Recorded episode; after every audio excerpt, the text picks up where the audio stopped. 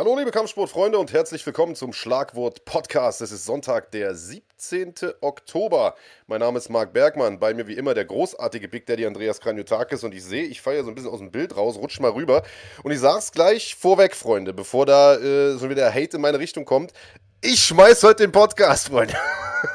ich muss die Scheiße heute machen. Äh, dementsprechend Redeanteil bei Big Daddy heute hoffentlich ein bisschen größer. Ähm, ich weiß, du bist sonst immer eher der Wortkarge. Äh, aber heute haben wir eine relativ volle Sendung. Und da brauche ich auf jeden Fall deine Unterstützung, während ich versuche, dass du hier nicht aus diesem, aus diesem Kasten da irgendwie rausguckst. Äh, so. Jawohl. Was haben wir heute für Themen, Big Daddy? Äh, wir haben uns ein bisschen was vorgenommen. Natürlich äh, auf der einen Seite das Thema, das auf dem Thumbnail steht. Es gibt nochmal ein Update zu der Situation rund um den letzten Kampf äh, vom T800 Stefan Pütz. Da gab es ja Spekulationen unsererseits, Informationen, die wir da verwertet haben, versucht zu haben zu verwerten ähm, in unserem vorvergangenen Podcast. Ähm, und da haben wir jetzt noch so ein bisschen Aufklärungsarbeit betrieben. Noch nicht zu 100 Prozent, aber wir sind schon ein gutes, gutes Stück weiter. Äh, außerdem gab es natürlich gestern wieder eine UFC-Veranstaltung, über die sprechen wir. Es gab eine Bellator-Veranstaltung ja bei uns hier auf dem Kanal. Ähm, über die werden wir sprechen. Da ist einiges passiert. Wir werden ein bisschen vorausblicken auf äh, Glory. Das steht ja jetzt bald an, auch wenn der Main Event äh, zwischen Rico Verhoeven und äh, äh, Alistair Overeem ausgefallen ist, haben wir einen Kampf, der sportlich vielleicht sogar relevanter ist noch. Ähm, dann werden wir natürlich auch nochmal, äh, wie wir es eigentlich immer machen, mit einem Auge auf die NFC schielen, die ja jetzt quasi schon fast um die Ecke ist. Ähm, logischerweise gibt es auf jeden Fall noch What's in the Bag. Und auch da, weil wir gerade über NFC geredet haben, es gibt auf jeden Fall NFC-Tickets. Falls ihr das äh, Format nicht kennt, ihr müsst auf jeden Fall Mitglied sein, um mitzuspielen. Das heißt, ihr habt jetzt Zeit bis na, ungefähr in einer Stunde, wenn What's in the Bag kommt, um noch die Mitgliedschaft abzuschließen. Solltet ihr auf jeden Fall machen. Ähm, habe ich was Alles vergessen? Dabei, Haben wir sonst irgendwas? Ohne keine Sendung, ohne What's in the Bag.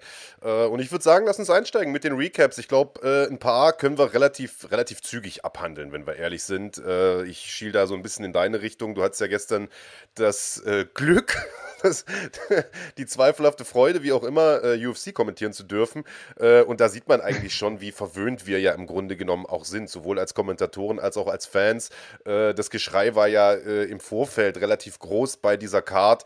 Ähm, dass es wohl die schlecht besetzte, schlechtest besetzte, wie auch immer, äh, Fightcard der UFC aller Zeiten sein sollte. Das war so im Vorfeld das, was viele von den Hardcore-Fans zumindest äh, an Kritik geäußert hatten. Hauptkampf Aspen Ladd gegen Norma Dumont und selbst in den Kämpfen davor äh, war jetzt nicht allzu viel äh, dabei, was große Namen angeht und selbst die großen Namen waren in überschaubar interessante Kämpfe gebuckt, muss man sagen. Wenn man jetzt vielleicht mal von, ähm, äh, von, von Andrei Arlovski absieht zum Beispiel.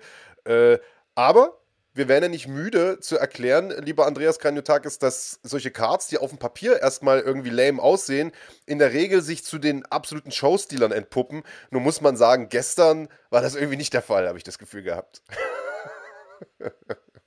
ja, also ich weiß nicht, ob man der Karte irgendwie so ein bisschen Unrecht tut, äh, weil man schon auf eine bestimmte Art und Weise drangegangen ist. Es gab schon auch ein paar coole Szenen. Äh, Nate Landwehr zum Beispiel, der für mich vollkommen überraschend äh, Ludovic Klein geschlagen hat und auch also durch, durch die Bank weg irgendwie ähm, dominant aussah, zumindest mal so nach dem, nach dem Beginn des Kampfes und dann am Ende mit einem Anaconda-Choke den äh, Sack zugemacht hat. Das hätte ich so nicht erwartet.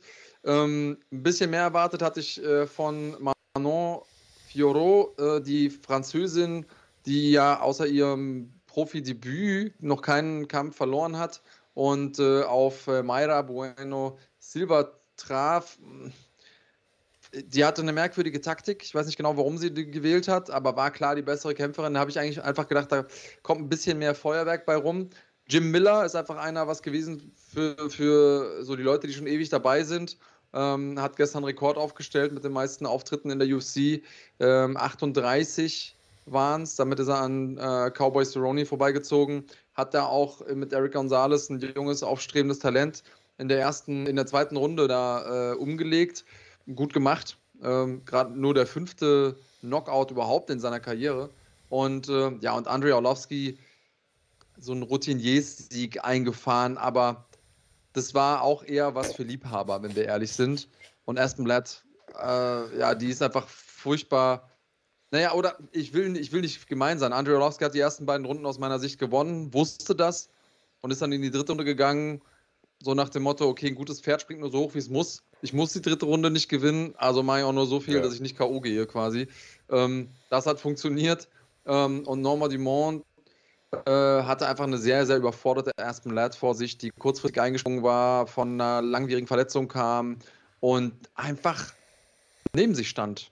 Äh, das absolute Highlight dieses Kampfes hat eigentlich immer zwischen den Runden stattgefunden, wenn der Trainer von Aspen Ladd äh, selbige zusammengefaltet hat und, äh, ich sag mal, sehr klare Worte gefunden hat für das, was er da so hielt von, von ihrer Performance.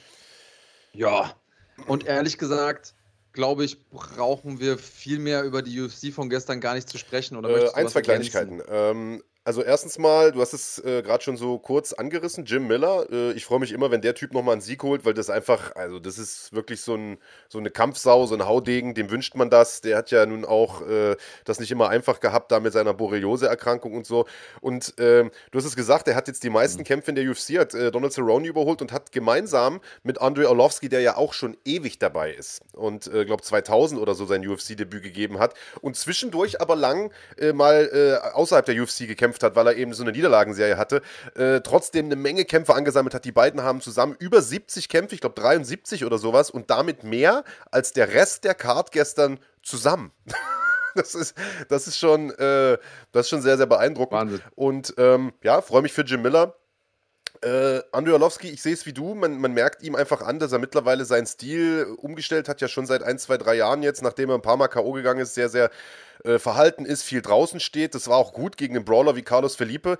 Äh, in der zweiten Runde ist es nochmal eng geworden, so Ende der ersten, zweiten Runde. Da hat er sich so in so eine, in so eine Prügelei verwickeln lassen. Da dachte ich mir, oh, jetzt geht er vielleicht baden, aber hat das Ding äh, am Ende nach Hause ge geschaukelt. Ja, und über den Hauptkampf, glaube ich, da müssen wir nochmal kurz drüber sprechen, denn ähm, du, hast, du fandest es unterhaltsam, hast du gesagt, wie der Coach die Aspen Ladd da zusammengefaltet hat. Der Thompson, 222 äh, Kanalmitglied bei uns, sagt, Aspen Ladd muss als erstes mal ihren Trainer feuern. Mehr als vier Runden Minuten lang What the fuck are you doing? kam von dem nicht. Sehr schwaches Coaching. Und ähm, da würde ich gerne mal deine Meinung zu hören, weil äh, ja, ich kann verstehen, was der Thompson meint, ich persönlich glaube aber, dass du diese Aspen Lad genau so angehen musstest. Vielleicht nicht, nicht ganz in dem Tonfall, weil der kam zum Teil auch schon echt aggro rüber, so als ob er gleich eine klatschen will. Aber so vom, vom Inhalt des Gesagten hat es meiner Meinung nach schon gepasst, denn die hat halt einfach mal drei Runden lang, fast vier Runden lang nichts gemacht. Nichts gemacht in ihrem ersten Hauptkampf, in der größten Chance ihres Lebens. Äh, war das gutes oder war das katastrophales Coaching, ja. Daddy? Ähm, ja, da, die Antwort darauf ist ein ganz klares Vielleicht. Ja. Ähm, die, also, nee, vielleicht nicht. Es ist tatsächlich so, dass es so ein bisschen schwieriger ist, denn wie coacht man einen Kämpfer? Darauf gibt es keine einfache Antwort. Und ich glaube, davon, darauf kann es auch keine pauschale Antwort geben. Wir haben die Kämpfer, die einfach nochmal diese Ohrfeigen brauchen, bevor die in den Cage gehen, damit die irgendwie wach sind. Wir haben die Kämpfer, die man eher runterholen muss, damit die nicht schon äh, den ganzen Tag auf Adrenalin sind und dann, sobald sie in den Cage gehen, schon total erschöpft. Ähm, wir haben die, die im Kampf total überaufgeregt sind und zu risikofreudig. Ähm, dann haben wir welche, die, die erstmal aufwachen müssen. Und, und jeder braucht unterschiedliche Knöpfe, die man drückt. Ähm, ich, glaub, ich glaube auch, dass äh, Aspen Ladd in dem Moment so eine klare Ansage gebraucht hat. Ich habe auch zwei, dreimal das Gefühl gehabt, dass sie in den Rundenpausen anfängt zu heulen oder dass, oder dass ihr Tränen in den Augen standen tatsächlich. Ähm, ich glaube nicht, weil er jetzt so böse zu ihr war, sondern das war Verzweiflung. Das war einfach so, okay, ich weiß es, ich, ich weiß, dass ich was anderes machen muss, aber ich kann es nicht. Und auch, auch als Coach ist es so, ähm, du hast ja einen, einen Athleten, eine Athletin, du arbeitest mit, mit der ja auch auf täglicher Basis. Trainierst die, guckst, wie reagiert die, siehst sie im Sparring, begleitest sie zu Kämpfen. Und genauso wie Kämpfer Tage haben, wo sie einfach kom komplett anders funktionieren als an anderen Tagen, wo alles anders ist, ähm, genauso haben ja auch Coaches dann eine Situation, in der, also ich stelle mir das so vor, oder wir sagen immer, im, im Idealfall ist es so, dass es so ist wie beim, beim Videospielen, mit, bei der Konsole, wenn du den Joypad in der Hand hast. Ja, du sagst dem Kämpfer, okay, 1-2-Kombination, dann macht er die. Du sagst ihm, okay, bereite den Takedown vor, dann macht er das. Äh, du sagst, äh, steh auf am Boden und der steht auf. Das ist ja so der absolute, ähm, oder das ist so das Optimum, was man erreichen kann als Coach. Und jetzt hast du aber so einen Kämpfer, der einfach nicht so funktioniert. Und ich stelle mir das vor, als hätte man auf einmal die Tastenbelegung beim, beim Gamepad vertauscht. Ja? Also du drückst drauf rum und denkst so, hey, auf Kreis war doch immer aufstehen. Warum macht das mein Charakter nicht? Und ähm, ich glaube, das war einfach so ein Tag. Dass ich würde nicht davon ausgehen zu sagen, okay, das ist jetzt der ähm, repräsentativ für die Qualität des Coachings. Ich glaube, er hätte irgendwann, nachdem es zwei Runden lang nicht geklappt hat, die so anzuflaumen und zu sagen, ja, du musst jetzt das und das machen. Er hat die Sachen, die er gesagt hat, haben ja gestimmt alle. Ähm, aber manchmal kann man es halt nicht hören als Kämpfer oder nicht umsetzen. Und dann hätte er irgendwas anderes sagen müssen. Was ja, allerdings weiß ich auch nicht. Ich bin da bei dir. Also ich glaube auch, er wird am besten wissen, wie, wie er sie ansprechen muss. Ich denke nicht, dass das, äh, dass das eine Impulsreaktion war, sondern ich glaube schon, dass er weiß, äh, wenn sie so einen lethargischen Stil hat, dann muss man sie wachrütteln so. Ich glaube, das hat er in dem Moment auch richtig gemacht. Ähm, das Einzige, was man ihm da vielleicht ankreiden kann in der Hinsicht, ist, dass er im Prinzip fünf Runden lang oder vier Pausen lang das Gleiche gemacht hat. Also es war ja dann spätestens nach, dem, nach der dritten mhm. Runde klar, okay, egal wie vehement diese Ansprache ist und egal wie sehr er sie sozusagen bei der Ehre packt und sagt, du musst jetzt was machen, äh, es bringt ja nichts. Also es ändert mhm. ja nichts dran. Also hätte er vielleicht die Strategie mal ändern müssen. Äh, aber ja. gut, äh, irgendjemand hat es im Chat geschrieben, du hast es auch gerade gesagt, es gibt einfach, ähm, es gibt einfach diese Tage und äh, dieser war offensichtlich ein solcher Tag für, für Aspen Ladd. Ich glaube, sie wird sich am allermeisten in den Hintern beißen. Im Übrigen, äh, weil das gerade zum Thema ganz gut passt, äh, wir werden in den nächsten äh, Wochen ein nettes Video dazu rausballern, weil sich ein paar Leute bei euch, von euch im Chat das gewünscht haben, zum Thema Coaching. Also wie spricht man Kämpfer an in der Pause, ähm, in, äh, während des Kampfes, also während der Runden selbst, vor und nach dem Kampf. Äh, haben dazu mit einigen Leuten gesprochen, unter anderem mit äh, Peter Sobotta und Nils Schlegel, die ja schon einige Leute auf den größten Bühnen dieser Welt gecoacht haben. und das Ganze wird Anfang November aufgezeichnet und wird dann also also im Laufe des Novembers mal rausgehauen. Und dann wird es auch das Video zum Wiegen geben, äh, nee, zum Gewicht machen geben, das hier schon seit Monaten gefordert wird. Also wir haben das auf dem Zettel, kommt bald. Äh, ja, wollen wir einen Haken dran machen? Also eine Veranstaltung. Ja, eine Sache, ja, eine Sache, bevor wir dann, äh, eine Sache, bevor wir einen Haken dran machen, was Hanso hier schreibt, nach dem Kampf hat er sie aber immer noch weiter angeschissen. Und genau das ist der Punkt, wo man sagt, okay, zwischen den äh, Runden zu sagen, okay, ich muss hier Klartext sprechen, um dir die Situation klar zu machen. Ich muss dir in den Arsch treten, damit du das Feuer vielleicht findest, das nicht in dir ist. Ich muss das für dich anfachen, ja. Aber danach nochmal nachtreten, so, ich glaube, das habe ich auch im, äh, im Stream so benannt. Das finde ich dann irgendwie. Ich meine, gut, die wird sich ja nicht gewünscht haben, so zu performen. Also die wird selber auch ähm, wissen, dass das jetzt ein Griff ins Klo war, muss man nicht nochmal machen. Nein, ähm, man trainiert zusammen, man kämpft zusammen und man verliert zusammen. Und ich sag mal, die danach äh, zusammenzustauchen, ist, äh, das habe ich gar nicht mitbekommen, ehrlicherweise. Ich habe den Kampf nur schnell äh, nachgeholt, sozusagen. Mhm. Ähm, habe das gar nicht gesehen. Äh, das geht natürlich überhaupt nicht. Also da bin ich äh, hundertprozentig bei dir, denn äh, die mhm. da noch mehr niederzumachen als sie. Also ich meine, du fühlst dich ja eh schon scheiße, wenn du so einen Kampf verloren hast. Noch dazu den wichtigsten ihrer Karriere, das muss man auch sagen. Also da ging es um potenzielle Titelchancen. Es war der erste Main Event und so weiter. Äh, da kann man, also da äh, brauchst ein bisschen mehr Fingerspitzengefühl. Ähm, um viel ging es auch bei Bellator letzte Nacht. Ähm, wir haben das Ganze yes. bei uns ja auf dem Kanal übertragen. Ich sage es nur nochmal: Fighting.de ist das neue Zuhause für Bellator in Deutschland.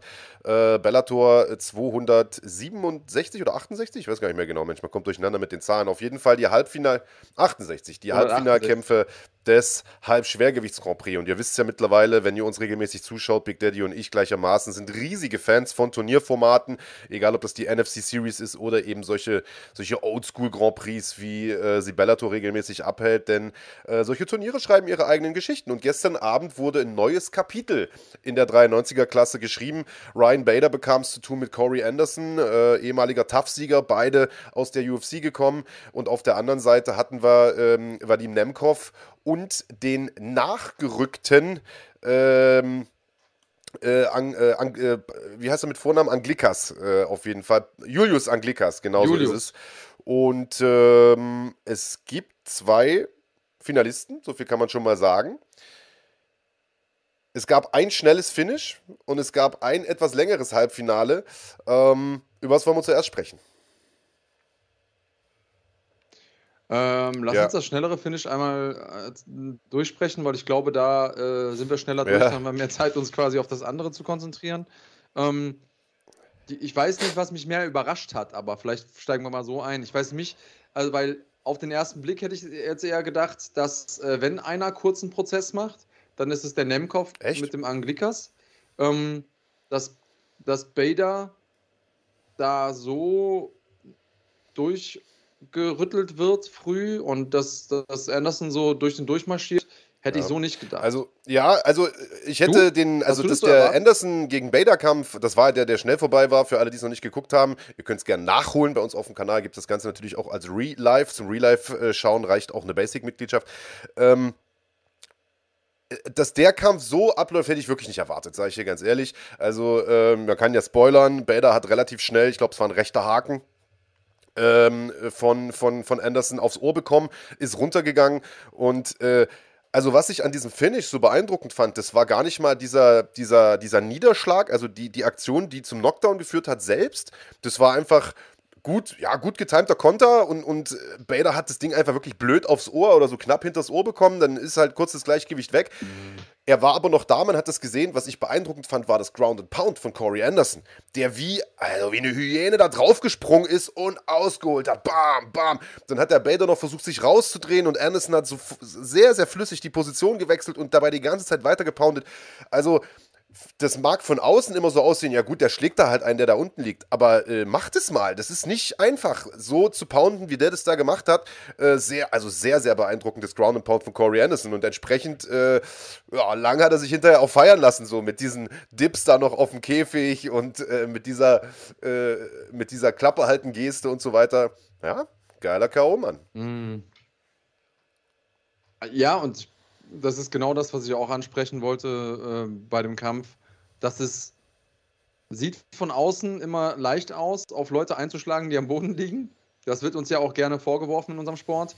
Aber mach das mal mit einem ehemaligen Doppelchampion von Bellator im Schwer- und Leichtschwergewicht und jemandem, der einfach das Format hat eines äh, Ryan Bader. Ähm, das ist nicht so einfach. Und der hat wirklich viel probiert, um auch von der Positionierung da rauszukommen.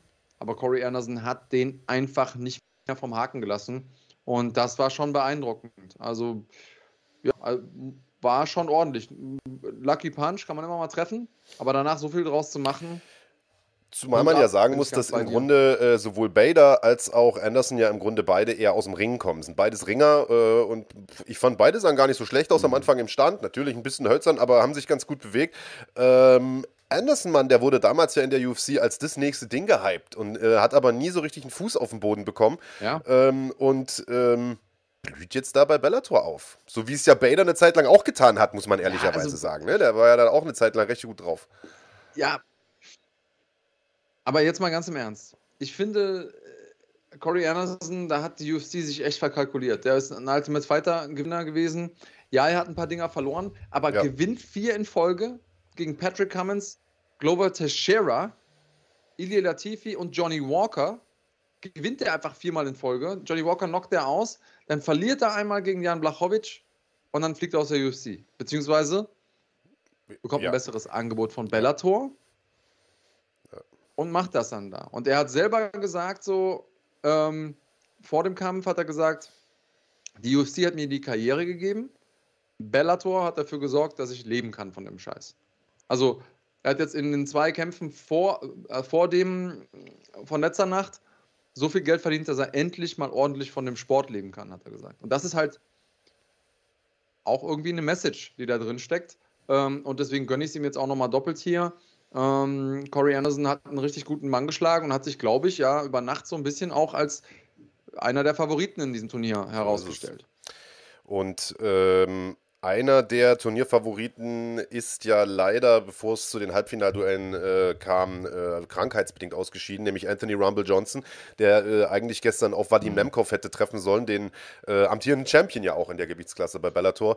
Ähm, und bis heute mhm. ist nicht ganz klar, was für eine, was für eine Erkrankung äh, Rumble Johnson hat. Das ist wohl was Ernsteres. Äh, und er wird wohl längere Zeit jetzt erstmal nicht im Cage stehen. Und nachgerückt ist für ihn Julius, heißt er genau, der gute Mann Anglikas. Und ich habe das letzte Woche schon gesagt, bei bei so Nachrückern denkt man sich ja immer, ja gut, der kriegt halt eh ins Brett und fliegt raus, was willst du mit dem?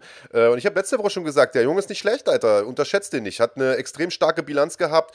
Und ähm, da, ich sag mal, kurzfristig sich da dem, dem Nemkov zu stellen, klar, er war Reservist, war schon klar, dass das kommen kann, aber ist trotzdem natürlich keine leichte Aufgabe und sah am Anfang auch wirklich nicht schlecht aus. Hans Dampf äh, hat es hier geschrieben, er war äh, ganz schön geschockt, als er den, den Nemkov in der ersten Runde äh, runtergeschickt hat. Und das war äh, gut gemacht, also das war auch kein Lucky Punch, der hat da, ich weiß gar nicht, ich glaube, eine Rechte oder was gemieden und, und hat ihm eine 1-2 reingeballert und da war dann im Kopf mal kurz auf dem Allerwertesten. Aber danach hat sich eben gezeigt, was so ein Champion ausmacht und was so einen erfahrenen Kämpfer ausmacht, der seit Jahren auch, sagen wir mal, auf diesem Niveau kämpft. Ähm, der hat halt sofort wieder in den Kampf gefunden und hat den Anglikas immer wieder runtergenommen. Äh, und das hat sich dann irgendwie als äh, ja, also das war dann einfach eine Nummer zu viel für den, für den Reservisten, für den Julius Anglikas. Der hat am Boden nicht viel ausrichten können äh, gegen Nemkov. Ähm, hat wurde ringerisch einfach deklassiert und hat da auch äh, ein paar ganz schöne Bomben bekommen, bevor er dann am Ende in einem, ich glaube, es war ein Kimura, äh, abgeklopft hat. Ähm, ja, du hast den Kampf schon gut zusammengefasst. Ich glaube, dass der Stern von Anglikas eher gestiegen ist mit dem Kampf, trotzdem, weil der ähm, Zähigkeit bewiesen hat. Der hat auch gezeigt, dass, also er hätte ja durchaus realistische Chancen gehabt, dann auch gewinnen zu können. Wenn er den annocken kann, kann der den auch ausnocken. Ähm, war nicht so, da gab es einfach noch so die physische Konstitution, die Erfahrung, ähm, die Technik, die da noch vom Nemkov mit an dem Start war, die haben das verhindert. Aber hey, er hat gezeigt, dass er mitspielen kann und hat da einfach alles richtig gemacht, als jemand, der kurzfristig einge, ähm, eingesprungen ist. Also ich finde, es war ein guter Kampf und ähm, irgendwie, irgendjemand hat es geschrieben, ich glaube, Hans Dampf hat vorhin geschrieben, ja, da hat er mal ganz kurz aufrecht gesessen und das muss man auch erstmal schaffen, äh, dass die Leute um ja. 5 Uhr morgens aufrecht äh, auf ihrer Couch sitzen. Ähm, deswegen, also guter Kampf, vollkommen, vollkommen der Sache würdig und äh, zwei Halbfinalisten haben wir schon. Zwei Finalisten. Richtig. Was glaubst du denn? Wer reißt das Ding am ja. Ende? Nemkov? So, bleibt ja. der sozusagen als Champion, äh, wird, ist der auch gesetzt sozusagen als Turniersieger oder äh, haut der Anderson auch den um? Ja? Ich glaube, Corey macht das. G gut möglich, denn äh, wir haben gesehen, im Stand äh, ist der Nemkov äh, machbar. Das haben, wir, das haben wir gestern gesehen nochmal. Ähm, ich habe mich am Wochenende, also wir waren ja letzte Woche im MMA Spirit auch um, zu ein paar Drehs und ursprünglich war ja auch mal Stefan Pütz äh, für dieses Turnier geplant, äh, bis es zu diesem Visa-Problem kam und so weiter. Und der mhm. hatte man sich auch schon ausgerechnet, dass man vielleicht auf den Nemkov trifft. Äh, Stefan hat ja eine längere Geschichte mit Vadim Nemkovs Bruder Viktor ähm, bei, bei M1 und äh, im Stand ist der, glaube ich, machbar. So, und, und, und ringerisch, das ist natürlich seine Stärke. Aber ganz ehrlich, ein Corey Anderson musst du erstmal ringen. So. Das, das ist nicht einfach. Und äh, das ja. ist genau mein ja. Punkt. Ja. Ich glaube, dass Corey Anderson die Stärken von Nemkov gut neutralisieren kann.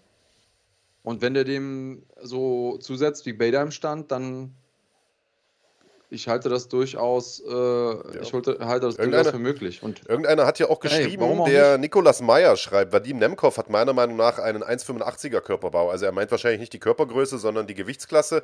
Äh, 185, das ist äh, das Mittelgewicht, 84 Kilo. Und das stimmt natürlich. Vadim Nemkov ist ein relativ schmales, äh, möchte ich mal sagen, oder, oder kleines äh, Halbschwergewicht. Mhm. Also, wenn man das mal mit Leuten wie, wie einem Rumble Johnson beispielsweise vergleicht, den er ja im Prinzip vor der Brust gehabt hätte dieses Wochenende. Ja, muss man gucken. Also, ist auf jeden Fall ein sehr, sehr spannendes Finale. Ich sage es nochmal, ich liebe Turniere. Und äh, da können wir da gleich, würde ich sagen, vielleicht auch jetzt einen Haken dran machen und zu einem anderen Turnier kommen, das auch dieses Wochenende stattgefunden hat, ein bisschen unterm Radar geflogen ist, international.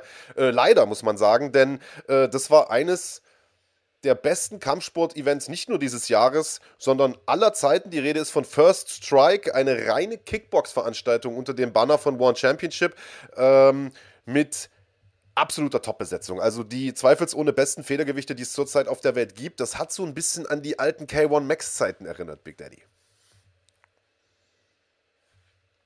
Genauso war es und ähm, ich muss sagen, ich finde es ein bisschen schade, dass es nicht so viel Aufmerksamkeit bekommen hat, wie es verdient hätte, weil wir haben ja ein paar echt verrückte Sachen erlebt und selbst die sind irgendwie in der Kampfsportwelt so ein bisschen untergegangen. Zumindest meine, meine Wahrnehmung. Ja, aber geknallt hat richtig. Los ging es, ähm, zumindest was das Turnier angeht, ging es los direkt auch mit deutscher Beteiligung, mit Enrico Kehl nämlich.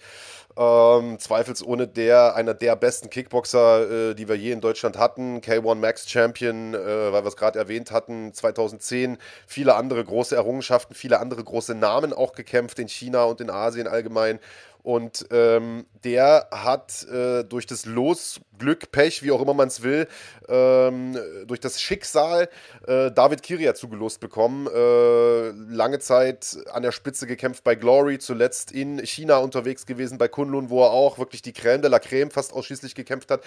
Und Natürlich hat sich Enrico da eine ganze Menge ausgerechnet in diesem Turnier, denn äh, wie gesagt, da wären Kämpfe äh, drin gewesen gegen die absoluten äh, Topstars der Gewichtsklasse. Aber irgendwie hatte man das Gefühl, er ist von Beginn an gar nicht so richtig in den, in den Kampf reingekommen. Ja, und ich weiß nicht, fand schon diese Sequenzen geil, wo die mit einer Doppeldeckung vor sich standen und dann jeder mal so äh, eine Combo abgefeuert hat und dann wieder der andere. Ähm, hat mir gefallen.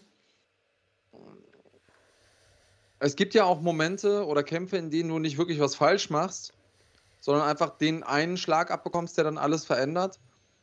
Und ich habe es mir zweimal angeguckt jetzt irgendwie, den Kampf, und ich hatte einfach das Gefühl, dass man Enrico gar nicht viel vorwerfen kann oder dass er sich nicht viel vor, vorzuwerfen hat. Ähm, der hat einfach in diesen, in diesen Exchanges hat er einfach den einen Schlag abbekommen, der nochmal so das Momentum verändert hat. Und fairerweise finde ich, muss man aber auch sagen, dass der Referee nach dem zweiten Knockdown, puh, wenn man sich den nochmal anguckt, also die, die Kämpfer werden ja dann immer gebeten aufzustehen, die Hände hochzunehmen und so einen kleinen Schritt auf den Referee zuzugehen. Also gehen sieht anders aus in meiner Welt. Äh, das war schon eher Stolpern. Und da habe ich auch nicht mit, mitgerechnet, dass er nach dem zweiten Mal noch irgendwie äh, groß was reißen wird. Ähm, also er war schon ordentlich angeschlagen, aber sowas kann passieren. Hey, bist, du bist an der, äh, an der Spitze und ähm, ist ja egal. Michael Jordan hat nicht jedes Basketballspiel gewonnen und ähm, auch nicht Tiger Woods jedes Golfturnier und nicht Michael, äh, Michael Schumacher jedes, äh, jeden äh, Formel 1-Sieg geholt. Ähm, aber unterm Strich waren die halt trotzdem großartig. Das heißt, ich glaube, dass ähm, dass die Leistung und, und die Fähigkeiten von Kehl in keiner Art und Weise schmälern. Ein bisschen mit ihm geschrieben noch heute und ähm, er sagt, ja, körperlich geht es ihm gut. Ist natürlich auch eine, eine große Enttäuschung, aber äh, zumindest mal physisch keine das größere ist die Hauptsache. Ähm, ich hatte irgendwie das Gefühl, also ich fand auch diese Szenen geil, wo sie so mit Doppeldeckung voreinander standen, quasi wie in so einem Boxkampf und, und, und Bomben ausgetauscht haben, auch wirklich harte Low-Kicks ausgetauscht haben. Und ich fand, am Anfang sah Enrico auch gut aus. Aber äh, sobald Kiria zurückgeballert hat, äh, hat man irgendwie gemerkt, der hat einfach mehr Druck in den Schlägen gehabt. Also ich, ich äh, Farman Saidi, äh, beste Grüße mhm. gehen übrigens raus, äh, schreibt, der war Juice to the Gills, also und, Mutmaß da, dass vielleicht irgendwie Steroidmissbrauch da im, im, im Spiel war, das können wir natürlich nicht äh, beweisen und wollen wir auch gar nicht mutmaßen, aber auf jeden Fall hat er also das sichtbar einen, einen Kraftvorteil gehabt, so viel kann man, äh, so viel kann man sagen. Ähm, ja, und da ist es dann natürlich schwer, also jedes Mal, wenn der da durch die Deckung durchgeknallt hat, ähm, das hat schon Wirkung gezeigt und dann waren einfach drei äh, Knockdowns in einer Runde, äh, einer zu viel, dementsprechend sehr, sehr schade gelaufen für Enrico. Trotzdem Kopf hoch an dieser Stelle, äh, bist trotzdem ein guter Typ und vor allen Dingen ein hervorragender Kämpfer. Ähm, und es war ja nicht die einzige vorzeitige Niederlage an diesem äh, Tag, sondern also das war ja im Prinzip ein K.O.-Festival, diese, diese Veranstaltung. Ich sage es nochmal, ne? Federgewichte. Mm. Und äh, da äh, sind auch nicht nur Leute umgefallen, die, die im Vorfeld irgendwie Außenseiter waren. Also wenn ich da an Sammy Sana denke, der ja auch lange Zeit bei Glory unterwegs war, der bei One geglänzt hat, der ist nach 39 Sekunden von einem, von einem Bodyshot, also von einem Leberhaken äh, von Chingis Alasov auf die Bretter gegangen. 39 Sekunden, da war das Turnier für den vorbei. Der Typ hat sich ausgerechnet, das am Ende zu gewinnen. Das muss man sich mal vorstellen. Und dann kommt er da rein und nach 40 Sekunden ist das Ding äh, vorbei. Also, das ist natürlich extrem bitter. Genau so ist es, ja. Und ich glaube, ich glaube der größte Absatz, die größte Überraschung, die äh, kam an anderer Stelle. Äh, zumindest mal für viele Leute, die äh, Kickboxen aus westlicher Perspektive verfolgen, war es eine große Überraschung aber auch so insgesamt, ja, weiß ich nicht, der beste Kickboxer unserer Zeit. Ist er das, ja, Petrosian? Also würde ich schon sagen. Ja. Muss man Also klar, sagen, da gibt es die, es gibt. Und der geht ja, da einfach. Es gibt natürlich noch in Japan äh, den ein oder anderen, äh, Stichwort Tenshin, Stichwort Takeru, aber äh, was die eben nicht gemacht haben bisher, ist eben sich außerhalb Japans mit diesen ganz großen westlichen Namen zu messen. Das ist die Kritik, die es ja immer wieder gibt. Äh, Giorgio Petrosian mhm. ist halt seit vielen, vielen Jahren äh, an der Spitze dabei und er ist zumindest der Beste unserer Generation. Das, das kann man, glaube ich, sagen. Die Frage ist natürlich, äh, neigt sich jetzt sozusagen seine Amtszeit dem Ende oder seine Ära dem Ende? Denn du sagst es, der ist als Favorit in den Kampf gegen Superbon gegangen, allein deshalb, äh, weil das Regelwerk natürlich eher einem, einem klassischen Kickboxer liegt, also einem K1-Kämpfer liegt äh, und Superbon ja eigentlich aus dem Thai-Boxen kommt, viel Clinchen, viel Ellbogen und so benutzt. Ähm, aber der hat das von Beginn an super gemacht. Der hat äh, sich den Petrosian weggehalten, hat ihn gar nicht erst in den Rhythmus kommen lassen. Das ist ja das, was er gut kann, äh, der Italiener. Und, äh, und jedes Mal, wenn er dann doch mal vorgekommen ist, hat er sofort einen übel harten Kick in den Körper gekriegt. Das hat er drei, vier Mal gemacht und irgendwann ist schon beim Zücken der Hüfte die Deckung runtergegangen. Was macht man also? Den Kick zum Kopf. Und das hat zu einem der schlimmsten Knockouts äh, geführt, die ich also wirklich äh, jemals gesehen habe. Ähm, ja, KO of the Year Contender, kann man, kann man mit Fug und Recht sagen. Definitiv, weil bei so einem Titel geht es ja auch immer ein bisschen um die Frage, ähm, auf welcher Bühne findet es statt, mit, mit welcher Hintergrundstory und da einfach einen umzulegen, der seit, weiß ich nicht, acht Jahren nicht mehr verloren hat oder so.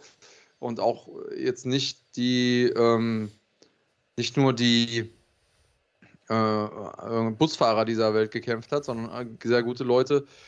Tja, und äh, das ist Kampfsport. Alles kann passieren. Ich bin hier immer mit einem Auge noch im, im Chat. Ihr seht es also alle ähnlich. Äh, feiert auch die One-Geschichte ab. Wir haben so den ein oder anderen, ähm, dessen Meinung etwas, äh, etwas abdriftet vom Konsens im, im Chat. Unter anderem haben wir äh, Rudolf Mertel, der offensichtlich ein sehr, sehr starker Smolik-Fan ist und sagt, der rasiert uns bald alle. Ich wusste gar nicht, dass er unter die Barbiere gegangen ist. Hast du da was von gehört, dass er irgendwie Weiß eine Umschulung nicht. gemacht hat? Also ich, der Michael ähm, hat viele Talente, äh, aber, aber, find, aber rasieren lassen würde ich mich von ihm nicht wollen. nee, nee. Da hätte ich jetzt auch andere Ideen zu. Ähm, er schreibt auch, er wird uns bald alle windelweich Shit. prügeln. Ich wusste gar nicht, also. Wo kommt der ganze Hass her? Auf einer, äh, einer auf Wo kommt der ganze Hass her? Ja, genau. Warum soll der uns windelweich prügeln? Ähm, sehr, sehr, das der Vollständigkeit spannend. halber noch, ähm, oder, oder ja, was heißt der Vollständigkeit äh, halber? Das würde eigentlich äh, der Sache gar nicht äh, Genüge tun. Äh, noch kurz über die anderen beiden Kämpfe reden. Äh, einmal natürlich City Chai, der einen wirklich starken Kampf gemacht hat gegen Typhoon Özcan. Am Ende war das eine Split Decision. Ähm, ihr könnt ja mal gerne in den Chat schreiben, wen ihr da vorne hattet. Typhoon war sehr, sehr enttäuscht mit diesem Ergebnis. für City Chai natürlich ein wichtiger Sieg. Ich persönlich muss sagen, ich hätte, ich hätte ehrlicherweise, ich, ich hätte es nicht werten wollen. Ich, ich, will mich gar, ich will mir gar kein Urteil erlauben. Ich bin mal gespannt, was ihr dazu sagt. Und worauf ich eigentlich hinaus möchte, ist, äh, und das war der vierte Viertelfinalkampf, Marat Grigorian äh, gegen Andy Sauer. Ähm, auch dieser Kampf endete vorzeitig. Zweite Runde äh, war einfach die Power von Grigorian zu viel für Andy Sauer und es war offiziell der letzte Kampf dieser Legende. Andy Sauer ist zurückgetreten im Nachgang äh, dieses Kampfes. Das ist ein Mann, der schon zu den großen K1-Zeiten wirklich an der Spitze mitgekämpft hat, der äh, seine gesamte Karriere über extrem bodenständig geblieben ist. Ich hatte die Freude, ihn auch ein paar Mal treffen und, und sprechen zu können. Der extrem viel auch für den Sport getan hat in Holland, äh, viel, sein Wissen an viele junge Leute auch weitergegeben hat. Viele sind so aus seiner Schule gekommen. Ähm, diesem Shoot-Boxing-Style äh, und so weiter. Also, ähm, ja, auch das muss man, glaube ich, äh, lobend mal oder anerkennend erwähnen, dass äh, da an diesem Wochenende eine absolute Legende des Kickboxens auch aufgehört hat.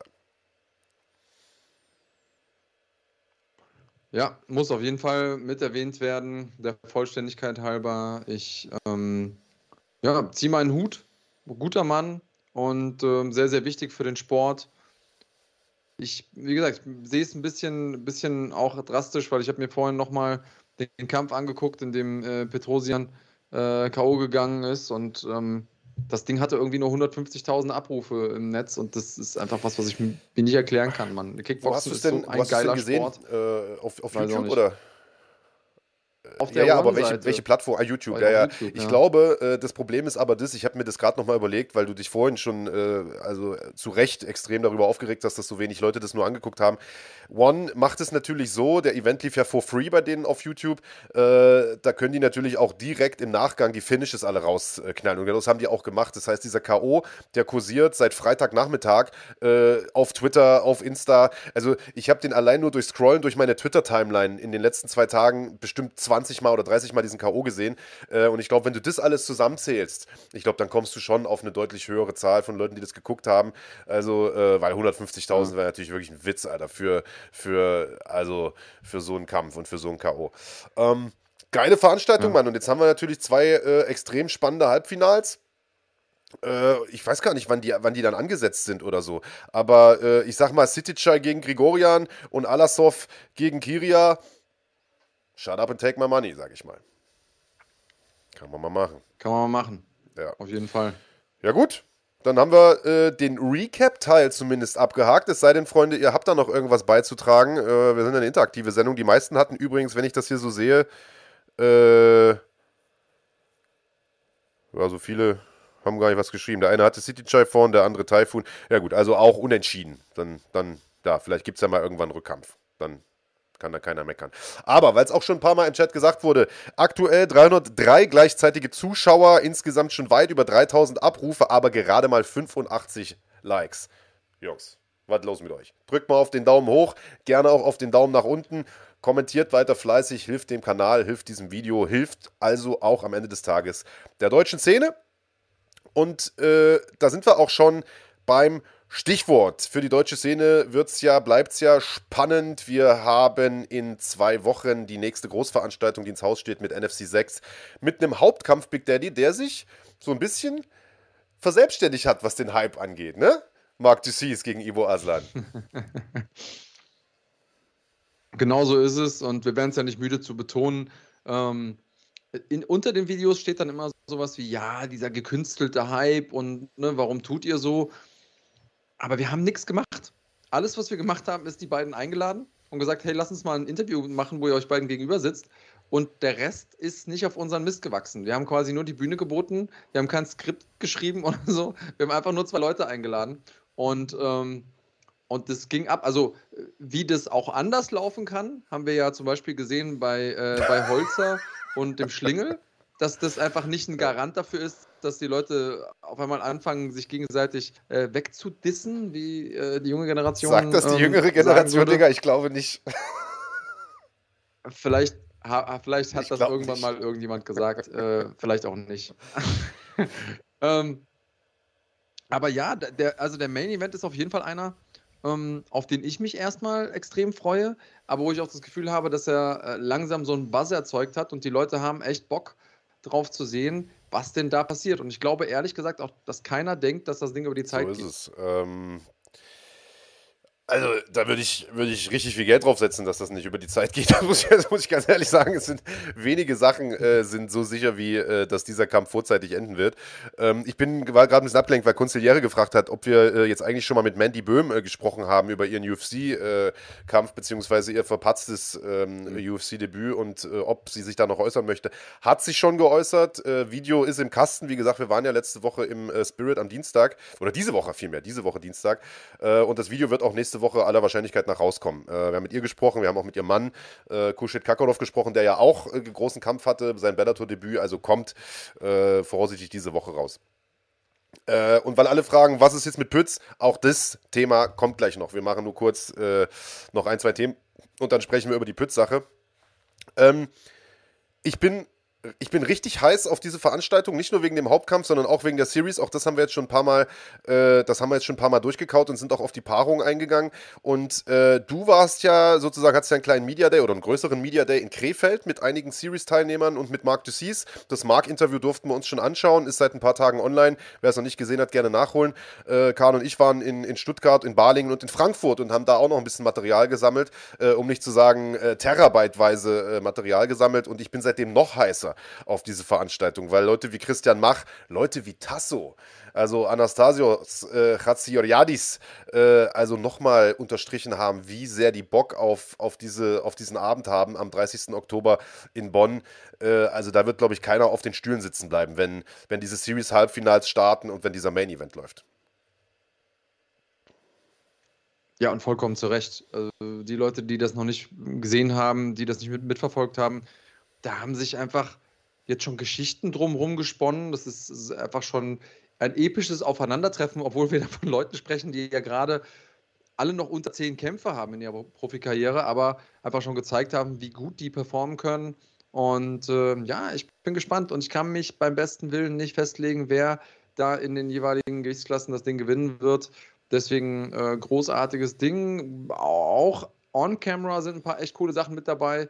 Äh, ich bin, ich bin, bin sehr super gespannt. Und es ist äh, in den letzten Tagen sind noch ein paar Kämpfer auch dazugekommen. Der Robin Moosmann äh, wird jetzt äh, endlich mal sein NFC-Debüt geben, nachdem das wegen Krankheit, Verletzungen, Covid-19 und weiß der Geier was äh, immer wieder ausgefallen ist. Das ist die neueste Waffe sozusagen aus der Waffenschmiede von Peter Sobotta.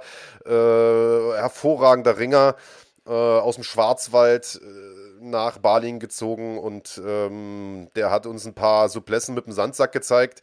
Da habe ich gedacht, der schmeißt das Ding äh, aus, dem Hallen, aus dem Hallendach raus. Ähm, also der wird, denke ich mal, für eine ganze Menge Spaß sorgen. Islam Jabrailov wird sein NFC-Debüt geben. Richtige Kanone, den habe ich ein paar Mal bei Wheel of MMA gesehen. Äh, wir haben Kadi Magomayev von Brave, äh, der kämpfen wird. Und wir haben einige wirklich sehr, sehr starke Kämpfe äh, auf dieser NFC-Card. Tickets gibt es unter fighting.de slash Tickets. Der Event ist, wie gesagt, am 30. Oktober im Maritim Hotel in Bonn. Ihr könnt gern jeden im Chat hier mal fragen. Einige haben es ja schon geschrieben. Ist definitiv äh, ein Erlebnis, das äh, sein Geld wert ist. Äh, und für alle, die noch nie äh, eine deutsche Veranstaltung sich angeschaut haben, vielleicht ist das ja äh, der richtige Anlass, das mal zu tun. Ich schwöre euch, äh, ihr werdet immer wieder hingehen, denn UFC angucken ist natürlich das eine, ist geil, klar, international, Champions League und so weiter. Ähm, aber eins soll gesagt sein: die deutschen Sportler brauchen sich nicht verstecken. Das sind hervorragende Kämpfe. Das ist kein Hinterhof-Shit. Und äh, ich sag mal, das Ambiente im Maritim-Hotel ist ja sowieso immer noch mal was ganz Besonderes. Also, wir freuen uns am 30. Oktober auf euch und natürlich auch auf die Kämpfe. Ja, was haben wir noch, Big Daddy? Äh, Glory ist dieses Wochenende, ne? Mit leider nicht Alistair Overeem, aber trotzdem einer guten Glory, Karte. Ja. Hm, mit einer guten Card, die wir auch nochmal gesondert behandeln werden. Das heißt, äh, es gibt ein paar coole ähm, Eckdaten, die wir euch aber jetzt schon im äh, Rahmen des Podcasts verraten können. Ähm, natürlich kämpft Rico Verhoeven, der King of Kickboxing, verteidigt seinen ähm, Titel nicht gegen, wie geplant, Alistair Overeem, aber vielleicht gegen jemanden, der sportlich noch ein bisschen relevanter ist, zumindest mal im Kickboxen gerade, nämlich Jamal the Goliath Ben Sadiq. Die beiden haben bereits zweimal gegeneinander gekämpft. Äh, 1 zu 1 steht's. Jeweils sind die beiden K.O. gegangen ähm, in den äh, Kämpfen. Und äh, ja, da muss eigentlich eine Trilogie her. Und äh, am Anfang war das sehr, sehr hitzig zwischen den beiden. Also äh, die Duelle, die die hatten äh, 2017, da ist es ja so richtig eskaliert zwischen denen. Und ähm, da bin ich auf jeden Fall gespannt. Und es kommt noch einer zurück, den ich einfach absolut feiere, und das ist Saki, der mit seinen 37 Jahren zurück vom MMA wieder im Kickboxen ist. Und da äh, ja. Also ich, ich bin ja ganz ehrlich, ich feiere die, die Allstars immer gar nicht so krass. Äh, klar ist es schön, äh, Gokan Saki mal wieder zu sehen. Der Typ ist eine absolute Legende, hat viel geleistet. Aber ich freue mich eher immer über die, über die jungen Leute. Deswegen gucke ich mir die Contender-Serie von Dana White auch so gerne an und diesen ganzen Scheiß. Und auf dieser Card, äh, auf der Glory Card, haben wir äh, eines dieser jungen Talente, das uns, glaube ich, in den nächsten Jahren noch eine ganze Menge Spaß bereiten wird. Äh, die Rede ist von Hamicha.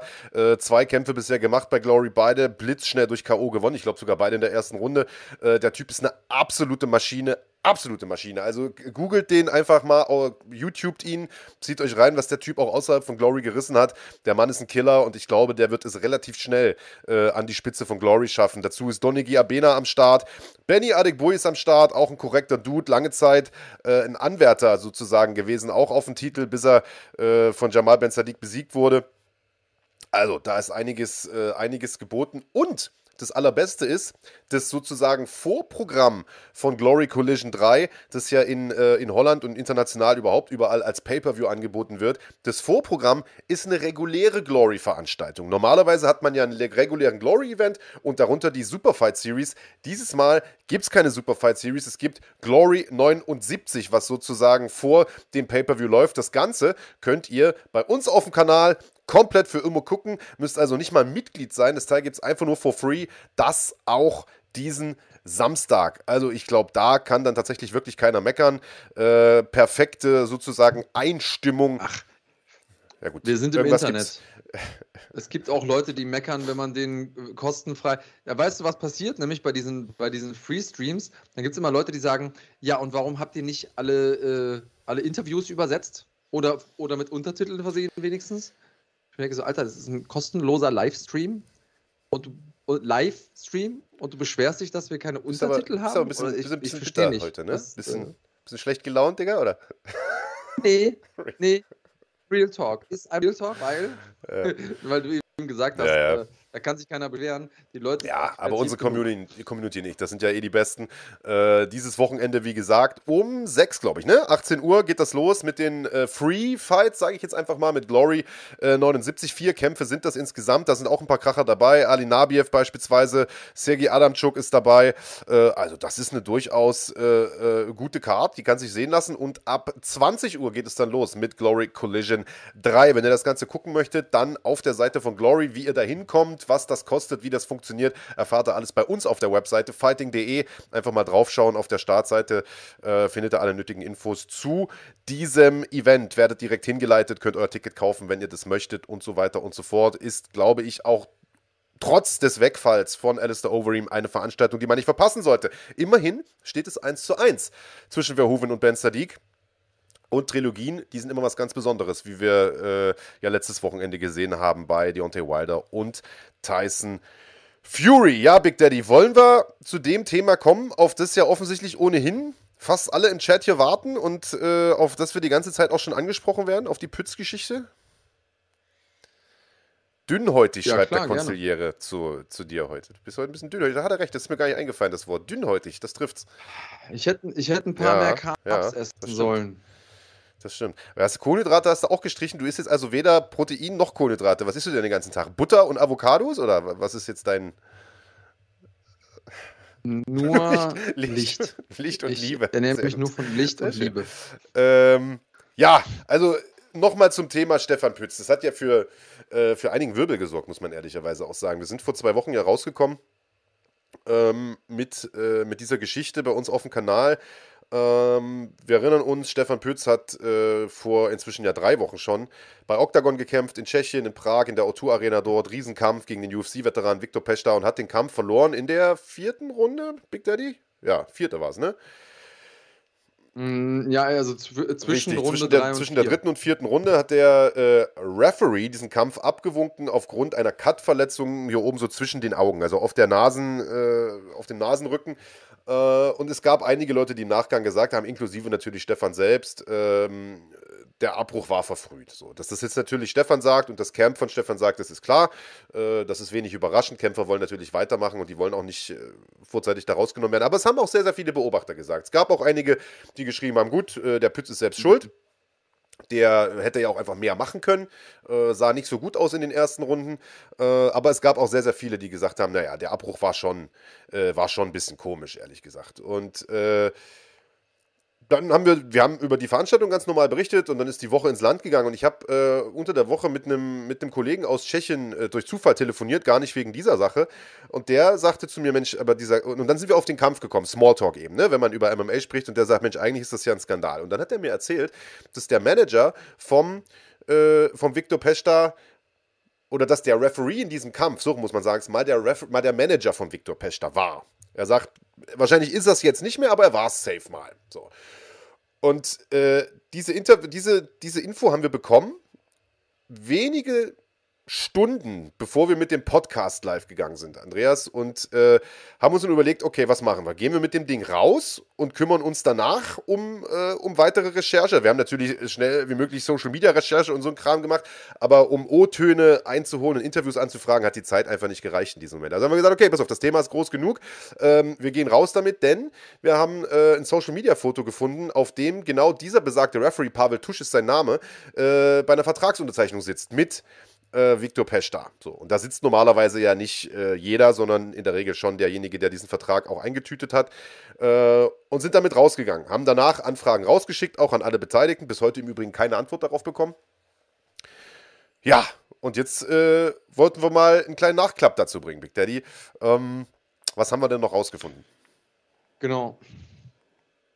Ja, vielleicht nochmal äh, kurz den Hinweis äh, für die Leute, die es nicht mitgeschnitten haben. Das war also vorvergangenen Sonntag und der Aufhänger von unserem Podcast. Da haben wir so lange und breit drüber gesprochen.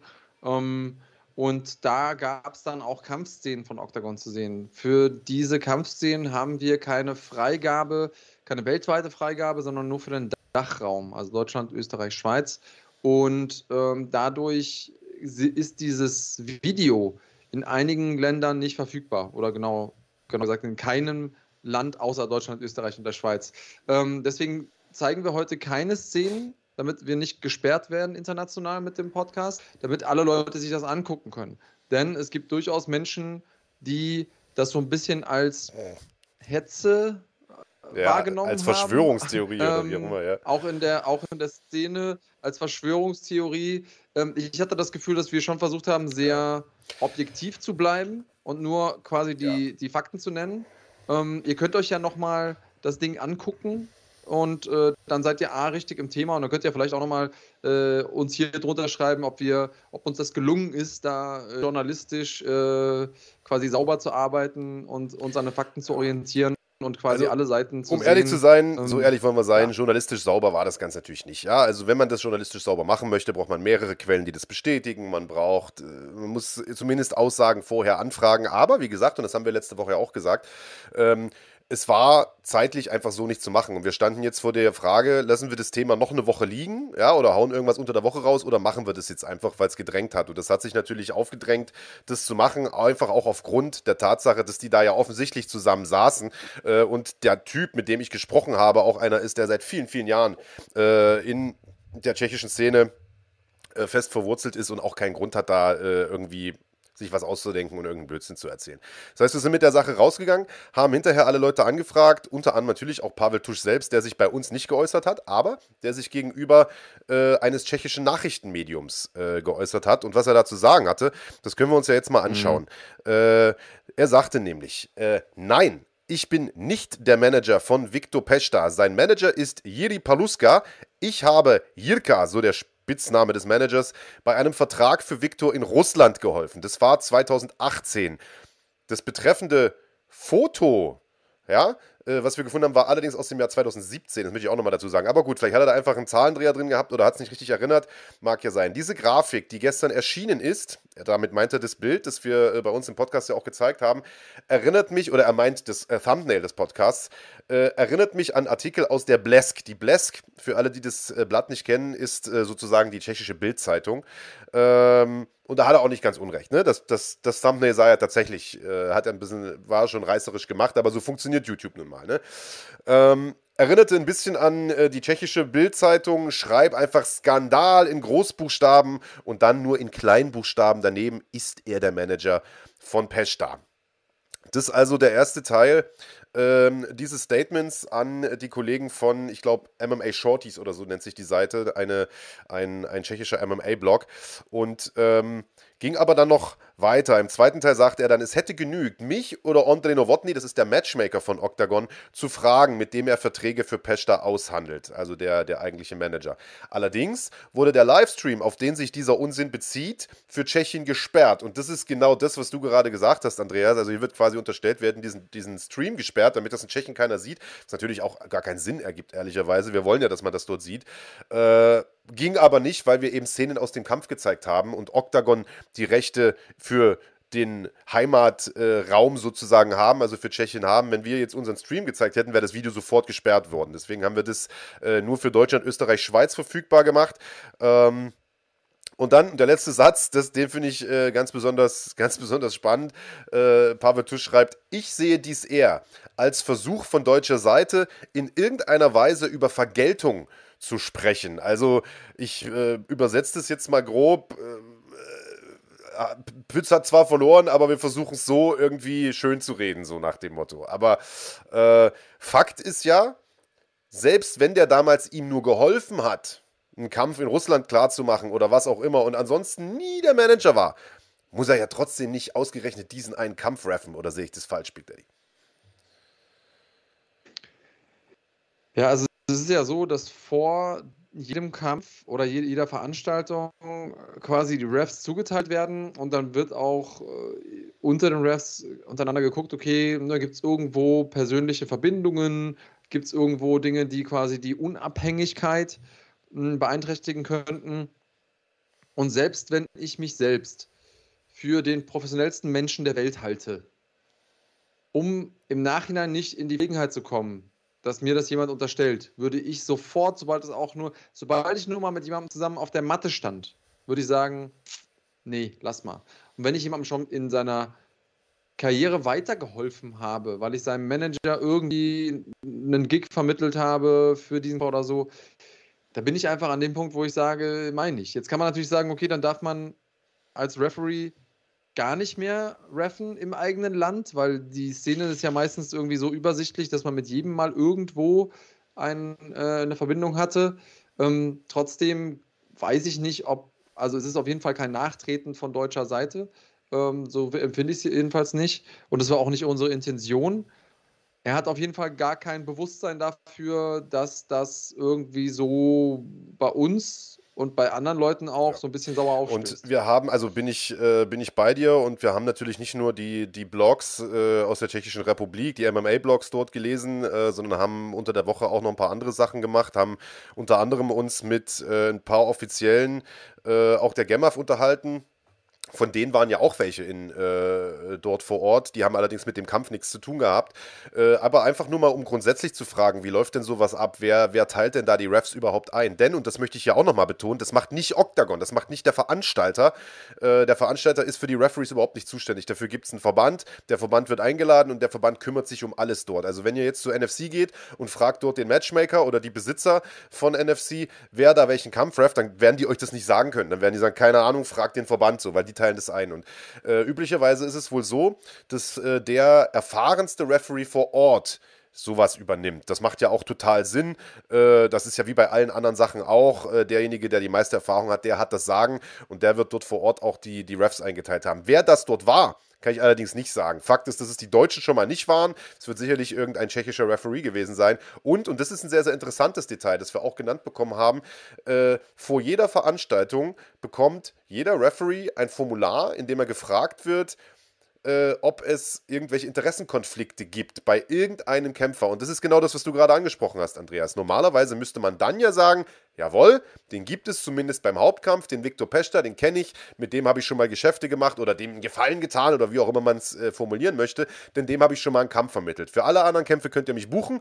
Die Typen kenne ich alle nicht, äh, aber den Pester, da gibt es einen, einen leichten Interessenskonflikt oder einen größeren, wer weiß.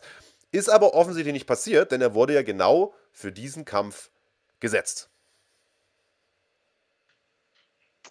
Genau. Und ähm, ja, wie gesagt, ich, im besten Falle ist das so ein bisschen Hybris, so nach dem ich bin so professionell, ähm, bei mir gibt es keine äh, Beeinflussung. Ähm, und wir sind jetzt schon komplett weg von der Frage, ob das jetzt richtig war, den Kampf abzubrechen oder nicht. Die, wir sind bei der Frage, hätte der Ref von vornherein sagen müssen, nee, nimm mal bitte lieber jemand anderen. Ähm, und ich glaube, unabhängig davon, wie man die erste Frage bewertet, die zweite Frage, da sind wir alle irgendwie derselben Meinung. Ähm, Interessenskonflikt war definitiv da, auch wenn irgendjemand hier schreibt, äh, ach, Steffen Holzmann, äh, Quatsch, im Judo hat man mal seinen Meister als Ref auf der Matte nicht rumjaulen wie Mädchen. Jetzt ist aber Judo, ich habe ja selber auch mal Judo gemacht, noch ein bisschen was anderes als Profi-MMA. Ähm, da geht es um ein bisschen was anderes und auch die Verletzungsgefahr ist eine bisschen andere. Und ähm, bei einer der größten Organisationen Europas kann man vielleicht dann, also bei Olympia hast du auch nicht deinen Trainer auf Ja, und beim, bei also, und beim Judo wird äh, dir halt im schlimmsten Judo. Fall auch so. nicht äh, eine Gage von, von weiß ich nicht wie viel tausend Euro äh, abgenommen. Das muss man halt einfach sagen, ja, oder ein Win-Bonus mhm. oder wie auch immer. Also da geht es halt um richtig viel Geld. Es geht nicht nur um Geld, es geht mhm. auch um den Fortgang der Karriere und so weiter und so fort. Äh, kann man so nicht ganz äh, vergleichen. Und, wie du schon sagst, Mhm. Wenn man Judo-Bundesliga ringt, hat man mit Sicherheit auch nicht mehr äh, seinen, äh, sein, sein Trainer auf der Matte. Das, das ist vielleicht in der F-Jugend da, wenn du äh, mhm. da um die Kreismeisterschaft kämpfst. So. Das, also das wollen wir auch nicht, nicht durcheinander bringen.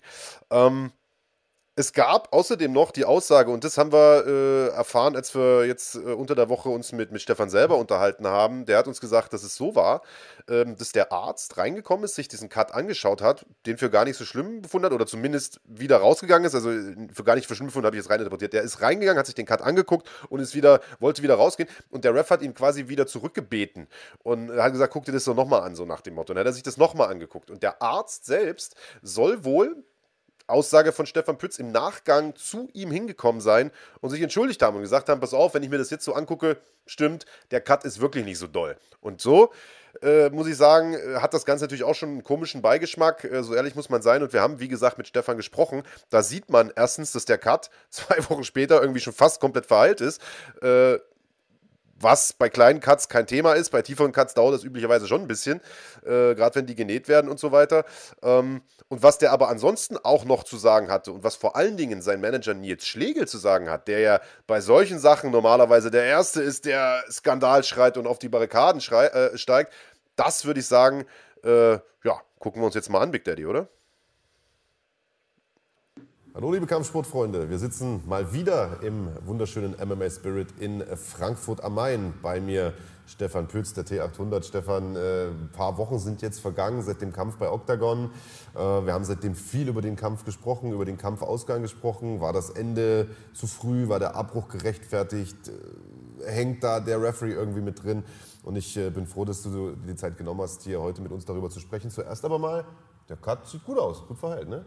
Ja, absolut. Also wie schon in äh, Prag erzählt und berichtet, ähm, meiner Meinung nach war der Abbruch überhaupt nicht gerechtfertigt. Es sind drei Stiche auf der Nase. Es, es, die Blutung war minimal eigentlich in dem Sinn. Natürlich in einem Kampf sieht es immer ein bisschen wilder aus, weil sich was geöffnet hat, weil es in dem Moment nicht behandelt worden ist. Ähm, aber es war definitiv kein Grund für einen Abbruch und ja, ist mega ärgerlich. Auch wenn ich die erste und die dritte Runde wahrscheinlich verloren habe. Die zweite habe ich definitiv gewonnen. Der Gastank von Pesta ist immer leerer geworden.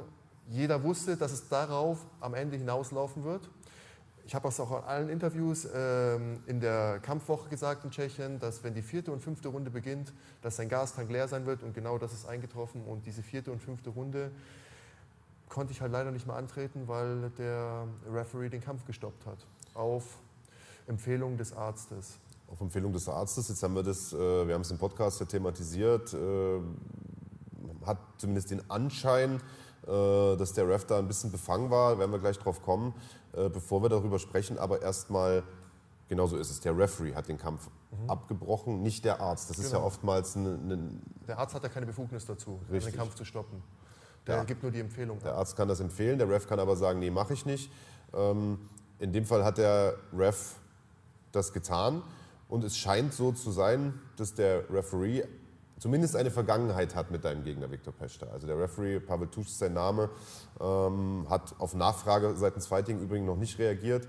Ähm, so ist zumindest mal Manager gewesen. Es wird aktuell noch recherchiert, ob er das nach wie vor noch ist. So einfach ist das gar nicht rauszufinden, ehrlicherweise. Er selber äh, hat wohl gesagt, er ist es noch nie gewesen, sondern hätte ihn nur mal unterstützt bei, äh, bei einem Kampf. Aber selbst dann muss man sich ja die Frage stellen, hat er was als Unparteiischer in diesem Kampf zu suchen? Also grundsätzlich, ich will erstmal vorab nehmen, dass das natürlich keine Entschuldigung für mich ist, beziehungsweise irgendwie, dass ich versuche, das Kampfergebnis, Kampfsport ist Kampfsport, sowas kann immer passieren am Ende des Tages. Und ähm, ich bin jemand, der konstruktiv arbeitet. Ich versuche mir dann sozusagen eine Motivation zu geben und zu sagen, ich bin selber schuld. Denn hätte ich den Kampf in der ersten drei Runden beenden können, wäre es gar nicht zustande gekommen. Hätte ich mich nicht werfen lassen, hätte ich keinen Ellbogen kassiert, wäre das alles nicht passiert. Sozusagen, ich habe mit verursacht, dass dieses Setup überhaupt zustande gekommen ist. Aber jetzt unabhängig davon muss man sagen, dass der Referee ja auch den Ringarzt zwei bis dreimal noch einmal zu mir geholt hat in dieser Rundenpause und auch zuvor schon komische Dinge passiert, zum, zum Beispiel in der ersten auf der zweiten Runde, dass die, ich habe die Zeit gestoppt, dass die Rundenpause zwei Minuten und fünf Sekunden ging, weil so viel Wasser über Pesta gekippt wurde, dass der komplette Cage nass war und eigentlich äh, erstmal trockengelegt werden musste. Und das sind halt alles so kleine Dirty Tricks aus dem, äh, aus dem Kampfsport, einmal eins, wie du irgendwie nochmal die Pause verlängern kannst. Ähm, ja. Wo der Referee aber eigentlich sonst auch einschreitet genau. und sagt, macht jetzt das Wasser weg genau. und Seconds out und dann wird normalerweise noch mal so ein bisschen gedrängt, weil das macht ja jede Ecke, äh, ja, so ein bisschen Definitiv, die Pause ziehen, äh, ganz, ganz klar. Aber äh, normalerweise bekommt man dann eigentlich Druck auch mhm. vom Unparteiischen. Genau. Mhm. Mein Plan war ja, von der ersten auf der zweiten Runde gar nicht in die Ecke zu gehen, sondern in der Mitte stehen zu bleiben, um nochmal diesen psych äh, psychologischen Pressure zu erhöhen. Allerdings habe ich einen kleinen Cut, hat sich bei mir geöffnet gehabt, was auch ein alter Cut war von M1-Zeiten, ist mit zwei Stichen genäht worden und deswegen hat mich mein Striking-Coach Mohamed Ali in die äh, Ringecke geholt, um sozusagen ja. das anzuschauen zu lassen. Sonst wäre ich einfach in der Mitte stehen geblieben. Und dann wäre es noch auffälliger geworden, dass diese Pause so lang ist. Aber der Kampf ist ja online, man kann das ja einfach mit der Stoppuhr stoppen und sich vergewissern, dass die Rundenpause mehr als doppelt so lang angedauert hat wie es üblich ist. Jetzt ähm, hast du es gerade schon selber gesagt, soll alles keine Entschuldigung sein. Äh, du hättest den Kampf natürlich auch eher beenden können, dann hättest du das Problem nicht gehabt. Es gibt einige oder gab einige Kommentare bei uns auf dem Kanal, die auch ähm, da relativ kritisch waren und gesagt haben, ja, der Stefan braucht sich gar nicht aufregen, äh, so doll hat er auch nicht abgeliefert. Nee, stimmt schon. Ähm, ja. was, was sagst du dazu? Also ich sage dazu, ähm, ich habe ja bereits im Vorfeld gesagt, dass äh, von meiner Einschätzung her sein Ringen gefährlich, der gefährlichste Aspekt ist. Ähm, die ersten Schläge, die getroffen haben, ich habe halt gemerkt, dass da nicht so viel K.O.-Power hinter ist. Und ähm, ich muss sagen, ich bin äh, mit einem äh, sehr straffen Mindset dort reingegangen und wollte ihn halt auch niederlaufen. Und ich wusste, dass er konditionelle Probleme hat. Und wenn ich mehr Druck aufbaue, ähm, führt es natürlich dazu, dass er schneller einbricht konditionell. Mein Problem war, dass ich von meiner Distanz ein bisschen zu weit drin gestanden bin. Ich wollte ihm seine Mobilität nehmen, ihm sein Frontleg nehmen mit Low Kicks und ähm, das hat halt auch dazu geführt, dass ich ab und zu gekontert worden bin und ein paar Schläge nehmen musste. Ähm, ja. Aber ich habe nach Runde 1 schon gemerkt, dass seine konditionelle Verfassung schon am, am Abbauen war. Also er konnte diese Pace, die wir in Runde 1 gekämpft haben, konnte er nicht halten. Und natürlich ist es auch entmutigend für ihn, wenn ich als Kämpfer sozusagen im Schlagabtausch Schläge nehme und weiter nach vorne laufe und ähm, ihm somit zeige, dass mich seine Schlagkraft sozusagen mir nicht imponiert in dem Moment. Aber ähm, ja, dadurch habe ich Runde 1 verloren, Runde 2 geht klar an mich. Runde 3 gebe ich auf jeden Fall an ihn, da er ähm, den Wurf geholt hat. Allerdings auch hier, er hat nicht viel Schaden anrichten können, außer diesen Ellbogen. Ähm, ich habe eine aktive Guard gehabt, ich äh, habe mich immer wieder rausgearbeitet und es hat ihn sehr viel Kraft gekostet. Und deswegen wäre es natürlich interessant, Runde 4 und 5 ja, was da passiert, was wäre, passiert wäre, ist jetzt irrelevant, aber ich hoffe auf ein Rematch und ähm, ja, und werde mir das holen, was ich jetzt nicht bekommen habe. Wir starten dann in Runde 4 im Rematch. Das klingt natürlich gut. Thema Rematch ist super interessant. Werden wir auch gleich nochmal drüber sprechen. Ich habe vorher vielleicht noch eine Frage. Ich habe mich vorhin schon mit Nils unterhalten, mit der Manager, äh, der, wenn man den kennt, ja bei sowas eigentlich der Erste ist, der sofort auf die Barrikaden mhm. stürmt. Und äh, er sagt auch, ja, wir haben halt überlegt, fechten wir das an, fechten wir das nicht an. Ähm, ihr habt es nicht angefochten, mhm. oder? Also ihr habt da jetzt nicht Einspruch eingelegt. Nee, wir haben bisher keinen Einspruch eingelegt. Warum? Ähm, ja, weil es äh, super schwierig ist, ähm, diesen Sachverhalt, diese Vermutung zu belegen erstmal. Und zweitens auf sportlicher Schiene, ähm, ich würde sagen, dass Octagon eine der Primärveranstaltungen mit in Europa ist. Es ist eine super Organisation, die, also Pavel und ähm, André, André und ja, Pavel, stimmt. genau, ähm, machen eine super Arbeit, haben sich rührend um uns gekümmert. Also ich habe mich dort sehr gut gefühlt. Das ist eine geile Organisation. Mhm. Und ähm, am Ende des Tages hat sozusagen das Referee-Gespann ja beziehungsweise die, die, Referees, die eingeteilt werden, ja nichts mit der Organisation zu Nein, tun, ja. sondern das ist ja der Verband, also das ist glaube ich Czech MMA Association ja. oder sowas, die das einteilen. Das heißt, die Organisation kann am Ende dafür, kann nichts dafür. Und die waren ja selber sehr unzufrieden mit dem Verlauf des Kampfes. Also haben auch geäußert, ähm, äh, ja, dass das eigentlich äh, sehr schade ist um den Kampf, weil es ein spannendes äh, Matchup war. Der Ausgang natürlich kein Ausgang ist, den sich ein Athlet ähm, oder auch ein äh, Veranstalter wünscht. Und ja, die haben auf jeden Fall gesagt, dass äh, ein Rematch auf jeden Fall Sinn machen würde. Also muss man jetzt schauen, ob das Ganze in die Wege geleitet wird. Ich bin auf jeden Fall interessiert an einem Rematch und wir werden sehen, was die Zukunft bringt. Wie könnte das denn aussehen, das Rematch? Oder wo würde das stattfinden? Wie wäre da eine Timeline? Wie stellst du dir das vor? Hast du vielleicht auch schon was von der Seite von Peshta gehört? Wäre der auch bereit dafür? Gehören ja immer zwei dazu. Wann kann man mit sowas rechnen?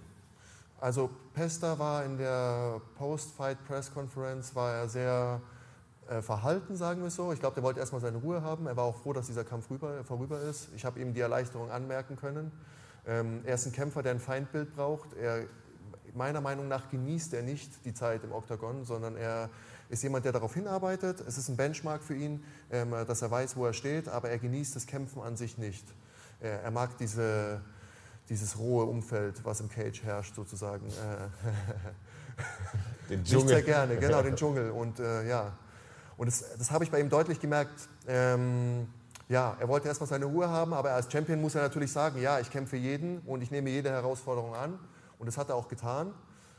Und ähm, ich denke, er würde sich auf jeden Fall einem Rematch stellen, weil es für ihn ja auch absolut unbefriedigend ist, ähm, so zu gewinnen.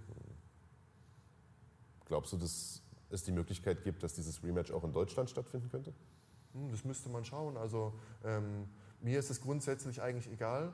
Das nächste Mal werde ich dafür sorgen, dass es keine äh, Möglichkeiten gibt, ähm, irgendeinen Kampf abzubrechen oder irgendwas. Das wird dann straight line einfach so laufen nach dem Gameplan. Ähm, ich habe den Vorteil, dass ich jetzt, ich habe ihn sozusagen seine Physis gespürt. Ich weiß, ähm, wo seine Stärken nochmal sind, in welchen Bereichen. Also ich äh, gehe mit einem anderen Informationen sozusagen in, den, in, das Rematch, er natürlich auch, aber ich denke, dass es diesmal deutlich zu meinem Vorteil ist, als er zu seinem Vorteil. Weil dann diese, genau, weil er weiß jetzt auch, dass meine Pace wirklich diese Pace ist, die er mitkämpfen musste und er weiß, wie sein Körper auf diese Pace reagiert hat. Er ist sehr müde geworden und ähm, mein Gameplan wird das nächste Mal auch definitiv nochmal anders aussehen. Es werden mehr ringerische Aspekte eingebracht, die ich diesmal vermieden habe. Ich habe ja in den ersten zwei Runden eigentlich komplett den, das Ringen ja. vermieden, bin immer wieder rausgegangen, habe ihn angerungen, bin wieder rausgegangen, habe sozusagen dieses komplette Game gemischt und diesmal werde ich auf jeden Fall mehr Druck machen, dass er noch schneller müde wird. Aber jetzt müssen wir erstmal schauen, dass ein Rematch zustande kommt. Und dann macht Nils Schlegel den Referee. Yes. Nein, natürlich nicht. Also ich bin für mich, in, wenn ich in Pestas äh, Situation jetzt gewesen wäre, ich wäre extrem unzufrieden. Und ähm, ich bin auch jemand, wer meine Karriere verfolgt hat, der sehr sauber kämpft. Äh, ich bin kein Fan von äh, irgendwie Dirty Dogfights. Ähm, das heißt, ich achte immer, wo meine Hände und Finger sind. Äh, auch am Boden. Ich bin niemand, der versucht, irgendwie schmutzig zu kämpfen. Und da gehört für mich auch dazu, dass ich die Rundenpausenzeiten einhalte. Ich stehe auf nach 50 Sekunden und ich bin nach einer Minute bereit zu kämpfen. Das gehört dazu und das ist ein Champion-Mindset, das du verinnerlichst. Und das gehört zu einem Athleten, der die bestmögliche Version von sich kreieren möchte, auch dazu, in meinen Augen. Okay, dann hoffen wir mal, es kommt zum Rückkampf. Viktor Pesta gegen Stefan Pütz 2. Ich würde es mir auf jeden Fall anschauen gerne, auch in Deutschland. Gucken wir mal, was die Zeit bringt. Ähm, erstmal noch äh, gute Genesung, würde ich mal ja. sagen. Ich glaube, das sieht aus wie so eine künstliche Hautschicht, genau. die da drauf ist. Ne? Also das ist eine künstliche, organische Silikonschicht, die da drauf ist. Die trägt das Narbengewebe relativ schnell ab. Ich habe äh, nach zehn Tagen äh, die Fäden gezogen, dann zum äh, Chirurgen gegangen, der macht mir jeden Tag so ein Stripe drauf. Es wird am Abend abgezogen und diese Silikonschicht hilft, das Narbengewebe mit abzutragen. Ich habe da ja bereits Narbengewebe, weil ich da schon viele Cuts hatte, ähm, durch Kämpfe und durch Training auch. Aber ich habe, wie gesagt, es hat die letzten fünf Jahre gehalten. Und ähm, ja, jetzt äh, wird es versorgt und dann kann ich auch wieder komplett ins Training einsteigen. Ich habe schon trainiert, ich habe schon einen Trainingsvlog rausgebracht auf meinem YouTube-Channel um Daniel zu helfen.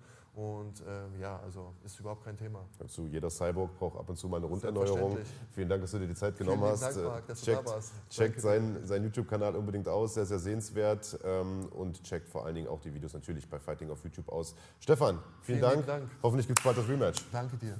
Das hoffe ich auch. Da sind wir zurück. Ja, Stefan Pütz hat das also äh, zumindest schon mal einigermaßen verdaut und der Cut sieht richtig gut aus und ich finde es interessant, wie er gesagt hat, hat da so eine künstliche Silikonhaut drauf, wo da jeden Tag irgendwie eine neue Schicht aufgetragen wird. Äh, ist mir schon klar, dass es sowas gibt heutzutage, aber es passt natürlich auch cool zu diesem Terminator-Narrativ, was er da immer was er da versucht irgendwie zu übertragen. So der, der Cyborg bekommt eine neue Haut aufgeklebt. Ähm, ja, also die haben sich damit abgefunden ähm, und Stefan hat eine Sache erzählt, die so auch noch nicht thematisiert wurde, nämlich dass es, das ist ja nichts, nichts, nichts Neues eigentlich, äh, gerade wenn so ein paar alte Hasen kämpfen, Andreas, du weißt es selber gut genug, äh, dass da in der Rundenpause natürlich auch immer mal hier und da ein Trick genutzt wird, um die Pause ein bisschen künstlich in die Länge zu ziehen. Gerade wenn der eigene Kämpfer vielleicht schon ein bisschen erschöpft ist und man hat es ja gesehen, Peshta ist in der zweiten, dritten Runde schon langsam so ein bisschen auch die Puste ausgegangen äh, und die haben da extrem viel Wasser genutzt in der Ecke und ihm da so über den Kopf geschüttet, so zum Abkühlen und das ist so mhm. an sich auch nicht gewünscht oder so, äh, beziehungsweise wenn das mal gemacht wird, äh, sollte der Ref da ja eigentlich auch einschreiten, oder nicht? Naja, sollte zumindest mal ermahnen, wenn es jetzt super exzessiv ist und wiederholt vorkommt, dann kann man auch mal einen Punkt abziehen, aber er sollte zumindest mal ermahnt werden. Aber eine Rundenpause, also der Ref ist ja dafür da, innerhalb des Kampfes, also von dem, von dem Beginn der ersten Runde bis zum Ende der letzten Runde, auf die Einhaltung aller Regeln zu achten und die Leute darin zum, darauf ähm, zum, dahingehend zu mahnen, dass es auch stattfindet. Und ähm, wenn einfach die Rundenpause mehr als doppelt so lang ist, dann muss man sagen, hat der Ref da auf jeden Fall, wenn er noch nicht mal das zum Thema gemacht hat, hat er auf jeden Fall irgendwas an, anders gemacht, als er es hätte machen sollen. Ähm, so viel ist schon mal klar. Ja, also ich bin, also ich würde es gerne trennen. Welche Leistung er als Ref gebracht hat, ist die eine Geschichte. Ähm, wie cool das war, dass er da überhaupt als Ref drin war, ist die andere Geschichte. Ähm, ja, ja. Ich finde es ich find's hat auf jeden Fall Geschmäckle, ähm, dass die Leute vom MMA Spirit, also sowohl Stefan als auch Management und so weiter und so fort, jetzt nicht hingehen und sagen, ach, wir Armen und wir hätten ja gar nicht verloren, wenn das nicht so gewesen wäre, sondern naja, Stefan hat ja gesagt, ich weiß jetzt besser, wie der tickt und so. Also der nimmt das einfach sportlich, munter wischen, weitermachen. Ähm, Verstehe ich alles, ist auch richtig so. Aber unsere Aufgabe war es schon, da mal einen Blick drauf zu werfen, auch wenn manche Leute das jetzt irgendwie doof finden. Aber so ist das eben, wenn man unangenehme Fragen stellt und vielleicht auch unangenehme Zusammenhänge. Ja, richtig. Aufdeckt. Und äh, wo wir beim Thema äh, unangenehme Fragen sind, ähm, ich habe Stefan ja natürlich auch darauf angesprochen, ähm, auf die Kritik, dass er, ähm, dass er ja vielleicht nicht so performt hat, wie manche das eigentlich äh, vielleicht erwartet hätten, aber äh, und das haben wir ja im Podcast auch schon gesagt, Andreas, ehrlicherweise kennt man ja Stefan genau so. Mhm. Also, dass er in den ersten ein, zwei Runden vielleicht noch nicht ganz so abliefert mhm. und in den späteren Runden dann kommt, einfach weil das seine Strategie ist, die Gegner auch ein Stück weit mürbe zu machen äh, und mit der Physis sozusagen zu überrollen, mhm. würde ich jetzt mal, würde ich jetzt mal so formulieren. Und ähm, genau das hat er ja auch nochmal bestätigt. Er sagt, mhm. der, der, der Pester war eigentlich satt und freut sich jetzt auf, äh, auf den Rückkampf. Und äh, was das angeht, müssen wir natürlich nicht nur mit Stefan sprechen, sondern vor allen Dingen auch mit seinen Managern Nils Schlegel, der solche Sachen eintütet, der solche Sachen organisiert. Und auch das haben wir getan, äh, als wir letzte Woche in Frankfurt waren. Und was der dazu zu sagen hatte, wie der das Ganze gesehen hat und äh, was seine Marschroute sein wird jetzt in den nächsten Wochen und Monaten und wie wahrscheinlich so ein Rückkampf ist, ähm, das hat er uns verraten. Und da würde ich sagen, gucken wir auch nochmal rein.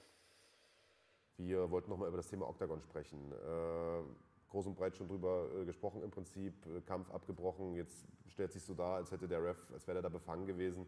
Ähm, was ist eure Einstellung dazu? Warum gab es keinen Einspruch? Das ist ja das Erste, was heutzutage in der Ecke eigentlich macht. Mhm. Äh, warum geht er da nicht mehr äh, auf Krawall?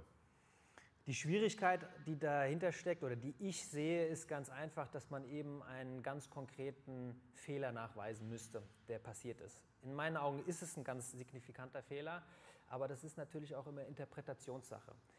Das Problem ist, es gibt ja auch kein Sprachprotokoll, was im Käfig gesagt worden ist und wie etwas begründet worden ist.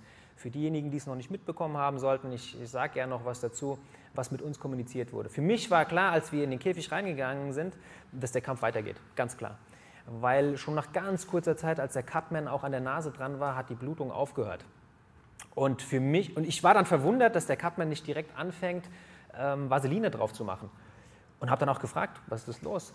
Und dann wurde der Arzt reingerufen und der Cut wurde immer wieder auseinandergezogen und es war klar sichtbar, dass es einfach nur ein Cut ist. dann kam die, die erste, das erste Argument, ja, äh, die, die, ähm, man, sieht, man sieht den Knochen, man sieht das Nasenbein. Und dann habe ich gesagt, ja, was soll man denn sonst sehen? Ist ja gar nichts anderes unter der Haut drunter. Äh, dann wurde kurz gezögert und dann hieß es, ja, die Nase ist kaputt. Dann sage ich, die Nase ist nicht kaputt. Woran wollt ihr das festmachen und erkennen? Und der Prozess hat ja auch relativ lange gedauert und ich, ich, konnte einfach nicht verstehen, was da passiert oder warum das passiert. Und auch der Cut am Auge hat nicht mehr geblutet zu der Zeit. Und dann ist die Entscheidung getroffen worden.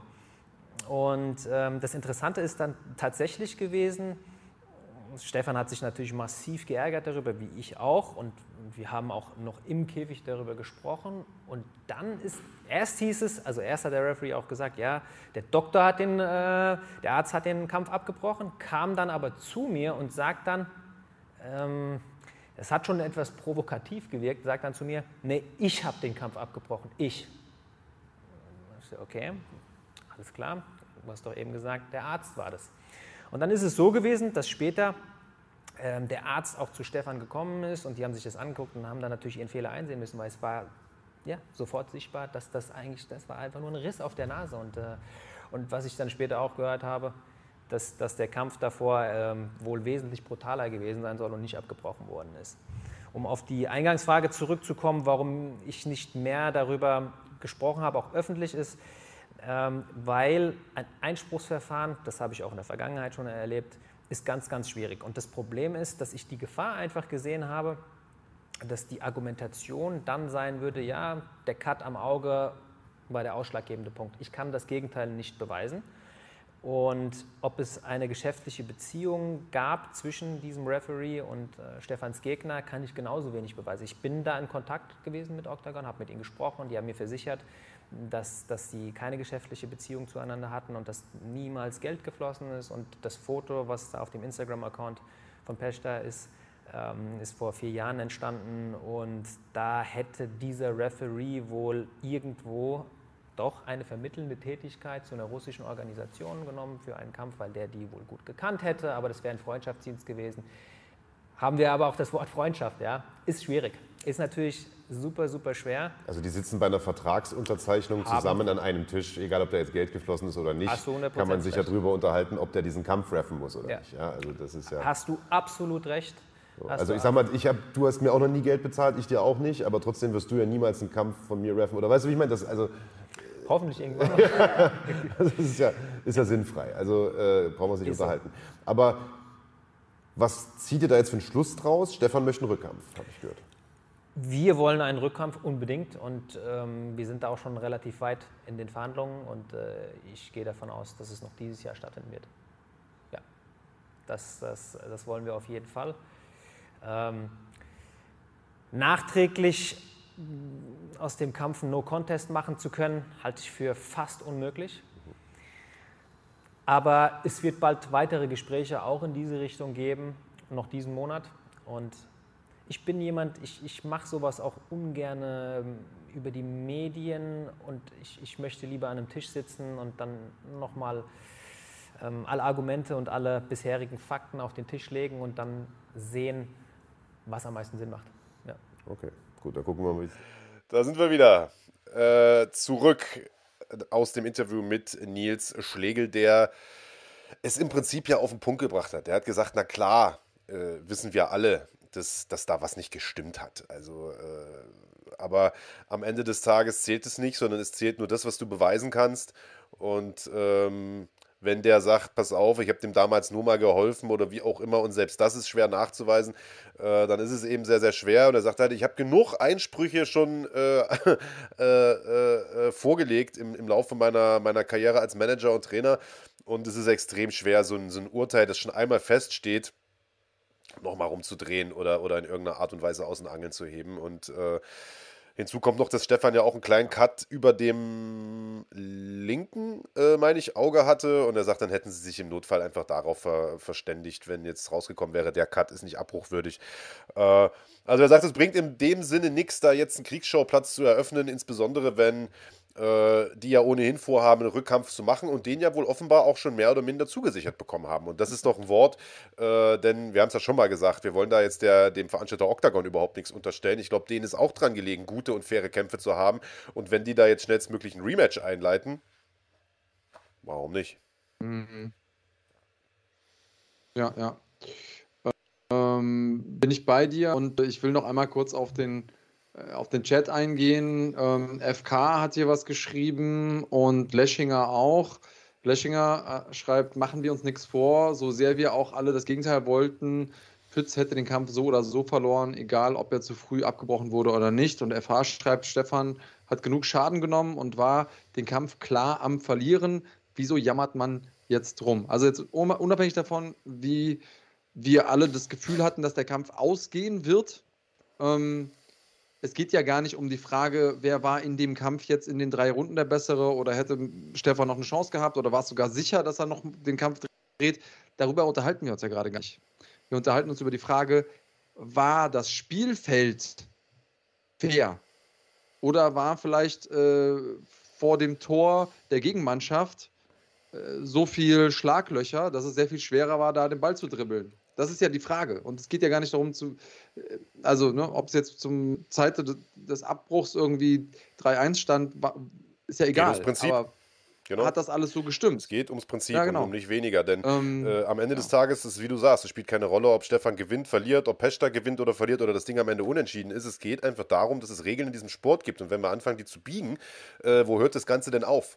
Äh, und deswegen äh, muss das geklärt werden und da müssen, sollte sich rausstellen, eigentlich, äh, dass das so ist, eigentlich auch Konsequenzen folgen. Die wird es wahrscheinlich nicht geben, wir haben es gerade gehört. Das Ding wird jetzt im Prinzip ad acta gelegt. Ähm, aber in Zukunft könnte ich mir gut vorstellen, dass auf sowas auch noch ein bisschen genauer geachtet wird durch, äh, durch die einzelnen mhm. Teams und Manager. Es ist leider so, dass man in die Szenen nicht immer so tief reingucken kann. Äh, Gerade im, im Ausland. Ich meine, in Deutschland weiß man in der Regel, wer mal mit wem verbandelt war. Im Ausland ist das nicht immer so einfach, gerade wenn das schon ein paar Jahre zurückliegt. Ähm, mhm. Und ja, man weiß auch nicht, welche Seilschaften mhm. es da heute noch gibt. Aber äh, schön ist sowas nicht. Äh, hilft dem Image des Sports auch nicht. Aber was natürlich dem Image des Veranstalters hilft, ist, dass die sagen, okay, pass auf, äh, wir machen dann Rückkampf.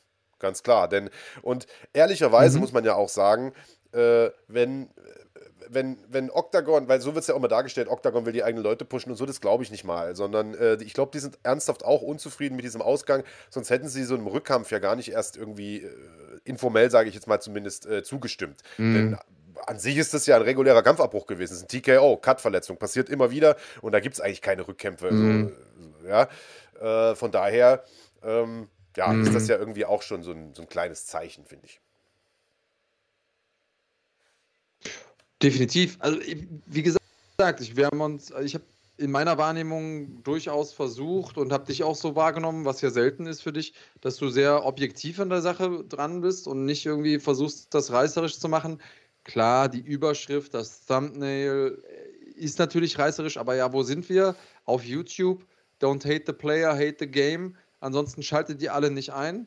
Ähm, sorry dafür, aber inhaltlich, glaube ich, kann man sagen, geben wir uns schon Mühe, da Neutralität zu bewahren. Obwohl wir natürlich, ähm, also wir kennen ja auch Stefan und sind mit dem eher sind dem näher als jetzt irgendjemandem aus der tschechischen äh, Szene und wünschen uns natürlich auch, dass er solche Kämpfe gewinnt, klar. Ähm, aber wir tun ja auch nicht so, als wäre es nicht so. Und wir entscheiden ja auch keine Kämpfe. Wir stellen nur Fragen. So ist es. Übrigens, äh, ich bin hundertprozentig bei dir und ich würde auch sagen, äh, damit machen wir jetzt einen Haken dran. Äh, beim Thema Fragen stellen, Claudi, äh, Fan der ersten Stunde hier in der Schlagwort Nation, stellt äh, ja mehrfach heute die Frage im Chat. Ähm, neben einigen anderen übrigens auch, äh, wann es denn oder ob es denn mal wieder irgendwann ähm, den Schlagwort-Podcast gibt, so wie es ihn früher in der Anfangszeit mal gab. Also wir hatten das ja für alle, die erst seit kurzem vielleicht dabei sind. Uns gibt es ja seit Anfang 2019 uns als Podcast. Äh, und früher mhm. haben wir das im, in so einem kleinen Studio, beziehungsweise einem kleinen Raum, Studio wäre zu viel gesagt, bei äh, Pro7 gemacht in, in Unterföhring. Äh, jeden Sonntagmorgen sind wir dahin und haben uns äh, Gäste aus der Kampfsportszene geholt, die dort im Studio mit uns saßen, live, alle drei in einem Raum sozusagen, plus die Crew, die das produziert. Und haben da, ich sag mal, ein, zwei Stunden lang Interviews geführt. Äh, durch Corona hat sich das dann irgendwann aufgelöst weil es einfach äh, aufgrund der Corona-Regeln nicht mehr ging und so weiter. Und wir haben uns dazu äh, entschieden, damit es den Podcast überhaupt weitergibt, äh, das Format ein bisschen zu verändern. Es gab das Tippspiel dann und, und so weiter. Und wir haben Interviews aufgenommen. Dann waren wir eine Zeit lang auch mal nicht live, weil das mit der Technik alles nicht so einfach war. Äh, und wir haben es aber äh, jeder von zu Hause aus gemacht. Also ausschließlich sozusagen digital, ausschließlich online. Äh, und das bis heute. Und ähm, wir sind bei euch. Es war eine coole Zeit früher, damals die Leute im Studio zu haben. Aber inzwischen steht uns natürlich auch das Studio nicht mehr zur Verfügung, denn wie ihr wisst, haben sich die Wege von äh, äh damals Runfighting, heute Fighting und Pro7 ja getrennt äh, Ende vergangenen Jahres.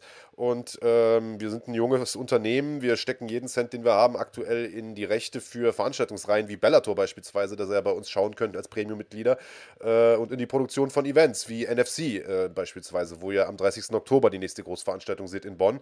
Ähm, und äh, ein Studio haben wir nicht. Und äh, selbst wenn wir eins hätten, muss man ehrlicherweise auch sagen, Big Daddy, äh, ist es natürlich schon auch ein derber Hassel jedes Wochenende. Also ich weiß gar nicht, ob ich die Zeit nochmal haben möchte, Alter. Jeden, weil selbst wenn wir keine Veranstaltung hatten in München, sind wir ja nur wegen dem Podcast nach München gefahren. Das heißt, du bist dann, wir sind beide ja auch, haben Familie und so weiter. Wenn du da jedes Wochenende weg bist, ist schon hart, ne? Also muss man ehrlicherweise auch mal sagen. Auf jeden Fall, ja. Und also was man nicht vergessen darf, das sind ja auch nicht unerhebliche Kosten. Also erstmal dafür so ein Studio zu machen, ähm, dann dich quer durch die Republik zu kutschieren, mich quer durch die Republik zu kutschieren, unsere Gäste quer durch die Republik zu kutschieren, im schlimmsten Falle auch noch irgendwie mit Unterbringung. Das summiert sich auf. Die Frage ist, ähm, kriegen wir das refinanziert und ist da der Mehrwert, also die Kosten-Nutzen-Rechnung ist die entsprechend gegeben.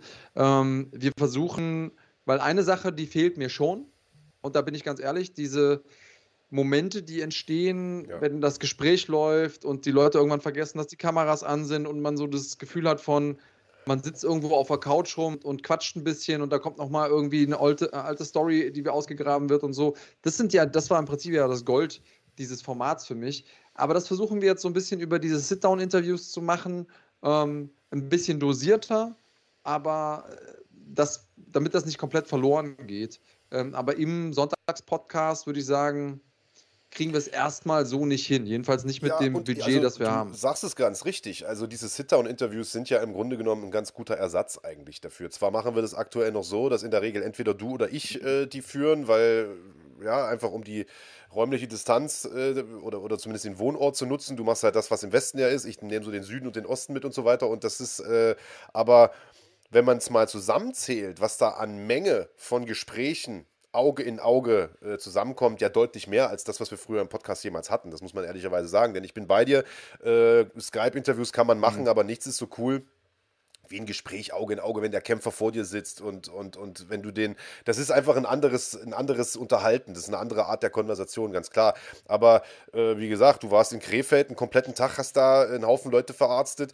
Äh, ich war jetzt mit Kahn und, und Thomas irgendwie zwei Tage unterwegs und habe da, also ich weiß gar nicht, wie viele Festplatten von Filmmaterial die voll gemacht haben.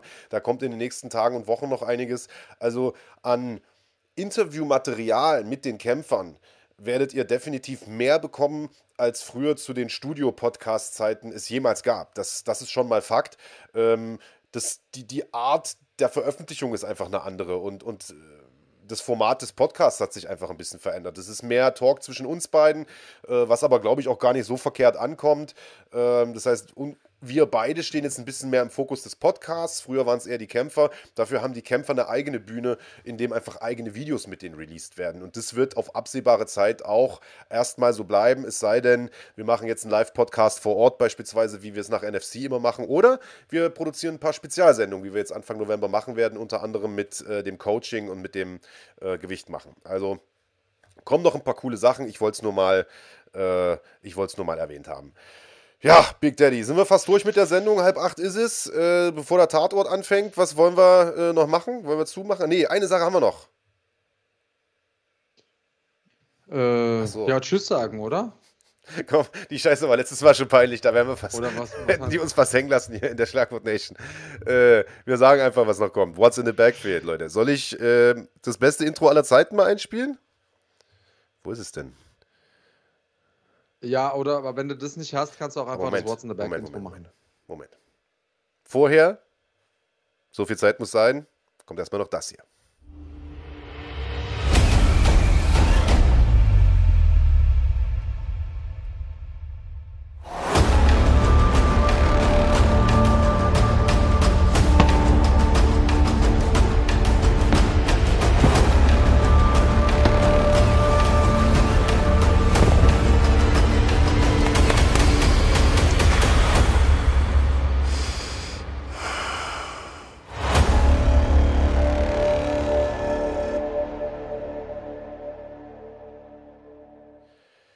Jawohl, so ist es. Ohne die guten Jungs von Nano Squad geht nämlich gar nichts hier bei uns. Deswegen werden die auch in jeder Sendung prominent vor dem schönsten Part jeder Sendung nochmal eingespielt. nanosquad.de, dein Shop für CBD-Produkte. Bei Nanosquad bekommt ihr hochwertige Cannabidiol-Produkte, die in Zusammenarbeit mit Wissenschaftlern und Athleten speziell für Sportler entwickelt werden, in höchster Qualität und vor allem frei von psychoaktivem THC. CBD wirkt entzündungshemmend, verhindert Muskelrückgang, verbessert den Schlaf-Wach-Rhythmus und unterstützt den Körper dadurch besonders bei der Regeneration. MMA-Kämpfer wie Felix Schiffert, Markus Süß, Alexander Popek und Mandy Böhm haben sich davon bereits überzeugt erzeugt und verwenden Nanosquad-Produkte in ihrer so ist es. Weitere Informationen Routine. und Produkte von Nanosquad findet ihr auf nanosquad.de oder auf der Instagram-Seite at the Nanosquad. Mit dem Code Fighting10, also Fighting und eine 10 direkt daran, ohne Leerzeichen, ohne alles, bekommt ihr 10% Rabatt. Ein kleiner Share geht auch an uns, das heißt, ihr unterstützt auch uns damit. Der Versand ist kostenlos und erfolgt innerhalb von ein bis zwei Werktagen. Und der junge Mann, Farman Saidi heißt er, der hinter Nanosquad steckt, wir sagen das jede Woche, der macht das Ganze nicht äh, äh hauptberuflich der hat, in der, hat eigentlich einen anderen äh, Job. Das heißt, diese Firma, die betreibt ja im Grunde nur um die deutsche Szene zu pushen. Ich glaube, das kann man ehrlicherweise so sagen. Also alles, was der da einnimmt, das steckt der eins zu eins, würde ich jetzt mal behaupten, äh, in deutsche Kämpfer. Äh, in Leute wie Alexander Popek und viele andere auch, die er finanziell äh, unterstützt, die er mit Logistik und organisatorisch unterstützt. Das ist ein Mann, der einfach ein extremer MMA-Fan ist, der auch schon auf der ganzen Welt war, jeden Event gesehen hat, aber der sagt, die deutsche Szene, die braucht einfach Unterstützung und das braucht sie definitiv.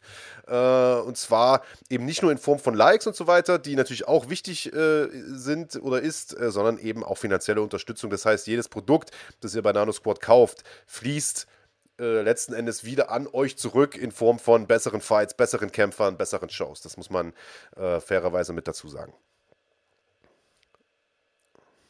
Genau. Und ähm, Zudem haben wir noch Leute, die uns unterstützen, ähm, wenn wir mal wieder nicht wüssten, was wir eigentlich anziehen sollten, so den ganzen lieben Tag lang über.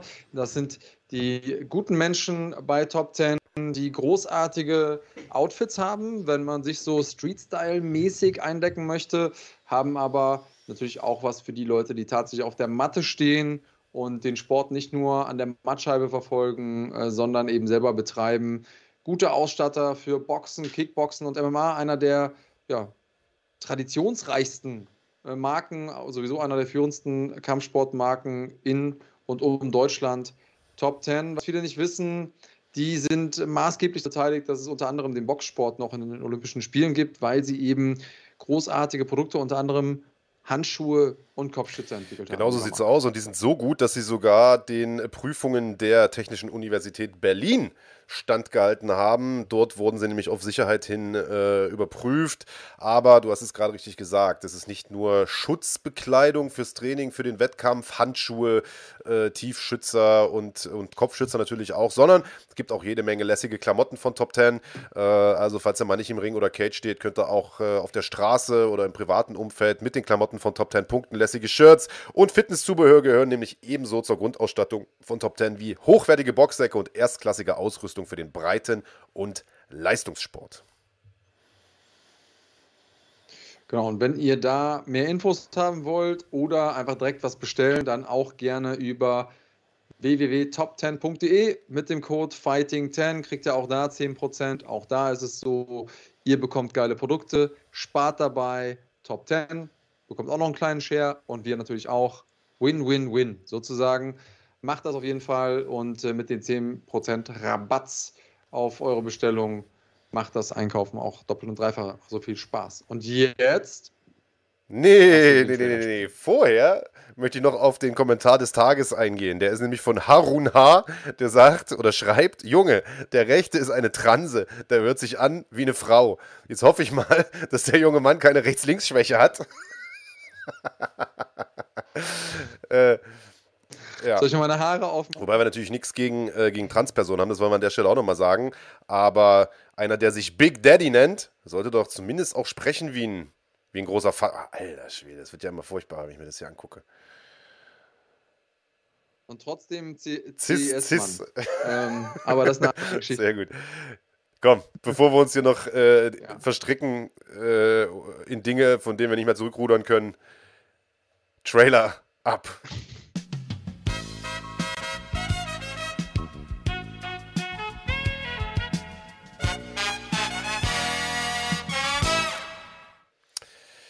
Was für ein wunderschöner Trailer. Was hast du heute im Gepäck, Digga? Tja, das gilt es natürlich rauszufinden. Einmal nochmal ganz kurz für alle Leute da draußen die Regeln von What's in the Back. Erstmal würde ich euch empfehlen, auf jeden Fall auf Live zu drücken, damit ihr auch gleich schnell reagieren könnt, denn das müsst ihr. Ich stelle mich gleich eine Frage. Ihr, wenn ihr die Antwort kennt, tippt sie ein bei euch in das Chatfenster und drückt auf Enter. Erscheint die richtige Antwort neben eurem Namen als allererstes im Chat, deswegen haben wir den Chat hier eingeblendet, dann könnt ihr euch den Inhalt einer Tasche aussuchen. Den Inhalt kennt ihr vorher nicht, ihr seht nur die Taschen von außen. Und das Wichtigste eigentlich, das könnt ihr machen, wenn ihr Mitglied seid. Mindestens Supporter-Status müsst ihr haben bei uns auf dem Kanal, dann zählen eure Antworten, ansonsten nicht. Ähm, ich habe es eben schon gesagt, ich würde sagen, der absolute Hauptpreis heute definitiv Tickets für NFC 6 am 30.10. im wunderschönen Bonn im Maritim Hotel. Äh, bei mehreren Runden kann nur äh, kann nicht zweimal derselbe Mensch gewinnen, zumindest mal an einem Tag. Und ähm, der Rechtsweg ist ausgeschlossen, ihr müsst mindestens 18 Jahre alt Weil, sein. Du also es hat sich ja wieder. seit ein paar Wochen äh, äh, hat sich das irgendwie eingebürgert, dass die, dass die Leute aus der Schlagwort Nation aus dem Chat irgendwie schon, bevor du überhaupt die Frage gestellt hast, während du noch die Regeln erklärst, Antworten mhm. geben. Lianus beispielsweise schreibt Antwort Bellator, Thompson schreibt Pütz. Also die nehmen die Sendung, das hat sich ja, habt ihr mittlerweile mitbekommen, die Fragen drehen sich immer irgendwie auch ein Stück weit um die Sendung oder um Themen aus der Sendung und antworten denn auf Verdacht schon mal, weil äh, ja der erste, hier, Nilo Chill Kilo, ein Meter. Consigliere Norma Dumont. Sehr gut, aber tut mir leid, alles falsch. Glaube ich zumindest, oder? Ich weiß gar nicht mehr genau, was seine Fragen waren. Leg einfach mal los. Genau, also wir legen los. Ich glaube, die Regeln sind verstanden. Und ähm, erste Frage lautet: In welchem Jahr gewann Corey Anderson TUF, also die Ultimate Fighter? In welchem Kalenderjahr? Muss jetzt nicht unbedingt der Monat sein, wo das Finale war, aber in welchem Jahr lief die Staffel und wann hat er die gewonnen? Schauen wir mal, wer da drauf kommt. Jetzt äh, da, ich yep. glaube Nilo Chillo ist es, oder? Oh nee, der Nilo Chillo. Die richtige Antwort. Nilo Chillo, nee, Nilo Chillo hat bei mir 2012 stehen, oder? Bin ich jetzt. Und da drüber Echt? steht 2014. Bei mir nicht. Er hat einfach zweimal hintereinander was eingegeben. Er hat erst 2014 und dann 2012 Digga, bei, eingegeben, bei weil er sich nicht sicher war wahrscheinlich. Was? Was ist Ehrlich? denn, guck mal, was, was zählt, ist ja der Chat hier in der Mitte. Da steht 2013. Hä? Über äh, Robo 187 gibt, macht Run, äh, Run Fighting zwei Daumen nach oben und darunter steht Nilo Chillo mit 2014. Äh, Kann doch nicht sein, dass ich also ich habe Nilo du. unter Robin Berlusconi, der schreibt ein signifikanter Schlag, dann Nilo Chillo 2012 und dann nochmal Robin Berlusconi mit 2019. 2014 kommt bei mir gar nicht vor, bis. Doch, hier! Ja, ja, ja, doch, weiter unten, alles klar, du hast recht. Nilo Chillo ist der Erste. Vollkommen richtig. Ah, Der hat also wirklich okay. jede Jahreszahl einfach mal Alles klar. reingehämmert so und äh, weiter oben stand eine falsche. Aber kann man ja, Ja, machen. gut, Wenn das äh, funktioniert, warum nicht? Eher mit Schrot geschossen Richtig. als, als, als Sniper. So, und da zum einen äh, die Pro Elite Bag, die er sich aussuchen kann hier in Nilo Chillo. Äh, wir haben einmal unseren Call of Duty Rucksack und wir haben heute, ah, so einmal mich bücken, den Zebra Bag. Und äh, Nilo Chillo darf sich was aussuchen. Was geht ab? Harun H. sagt, ich habe als erste Person 2014 gesagt, du bist aber kein Mitglied und sagen reicht nicht. Musst du schon schreiben, ab, absenden und dann als erster hier bei uns im Chat auftauchen. Ja. Tauchen. Ähm, so, Nilo Chillo, was sagst du? Äh, zwei, sagt er. Hat er Zwei hat er geschrieben. Die Wie? zweite Tasche soll das Die wahrscheinlich heißen, ne? Die zweite Tasche, ja, da schreibt Äh, das nochmal, genau. Also Call of Duty Rucksack. Digga, du machst aber kompliziert, Alles Nilo klar. Chillo, ne? Äh, zweite Tasche. Echt. Äh. So. Im Call of Duty ist heute eine äh, spannende DVD bzw. eine Blu-ray und äh, die habe ich deswegen reingepackt, weil du letztes Mal das so gefeiert hast, diese Oh, ja. Last Action Hero äh, DVD. Und zwar geht es da ähm, ja, vom goldenen Zeitalter Hollywoods bis in die Gegenwart. Äh, eine zwölfteilige Doku-Reihe. Mhm. The Movies. Ähm, da gibt es im Prinzip alles, was man so über das amerikanische Kino wissen muss, von irgendwie Der Pate über Beverly Hills Cop äh, und so weiter und so fort. All die Filme, die uns geprägt haben. Äh, Nilo Chillo, nochmal bitte über unser Insta-Kanal einmal schreiben, was hast du gewonnen, deinen Klarnamen und deine Adresse. Dann schicke ich dir das Ganze gerne zu. So, los geht's. Und äh, ich würde sagen, Auf jeden zweite Frage, oder? Okay. Ähm, Frage Nummer zwei. Welchen Kämpfer hat Ben Sadiq in seinem Profidebüt geschlagen? Also, wir haben ja gesprochen über Glory Collision 3 und äh, da hat ein gewisser Herr Ben Sadiq, Jamal Ben Sadiq, ja ein, die Chance bekommen, in einer Trilogie gegen Rico Verhoeven anzutreten. Und wen hat der in seinem Profidebüt geschlagen? Wichtig, ja, wichtig ist ja, wir brauchen Vor- und Nachname und zwar richtig geschrieben. Groß- und Kleinschreibung sind mir egal. Randy, oder? Nee, falsch geschrieben. Äh, Dennis Müller, oder? Ja, deswegen habe ich äh, Rico Verhoeven. Groß und klein ist egal, oder gerutscht. was? Wo ist er denn? Dann ist, glaube ich, Dennis Müller egal, genau. derjenige, welche. Verhoeven, Ja, oder? Ja. Also Randy war früher, aber der hat ja, Ricoy genau. geschrieben. Ja. Sorry ist ein I drin. äh, Ja, und die anderen haben keinen Genau. vollständigen Namen. Gut, dann Dennis Müller.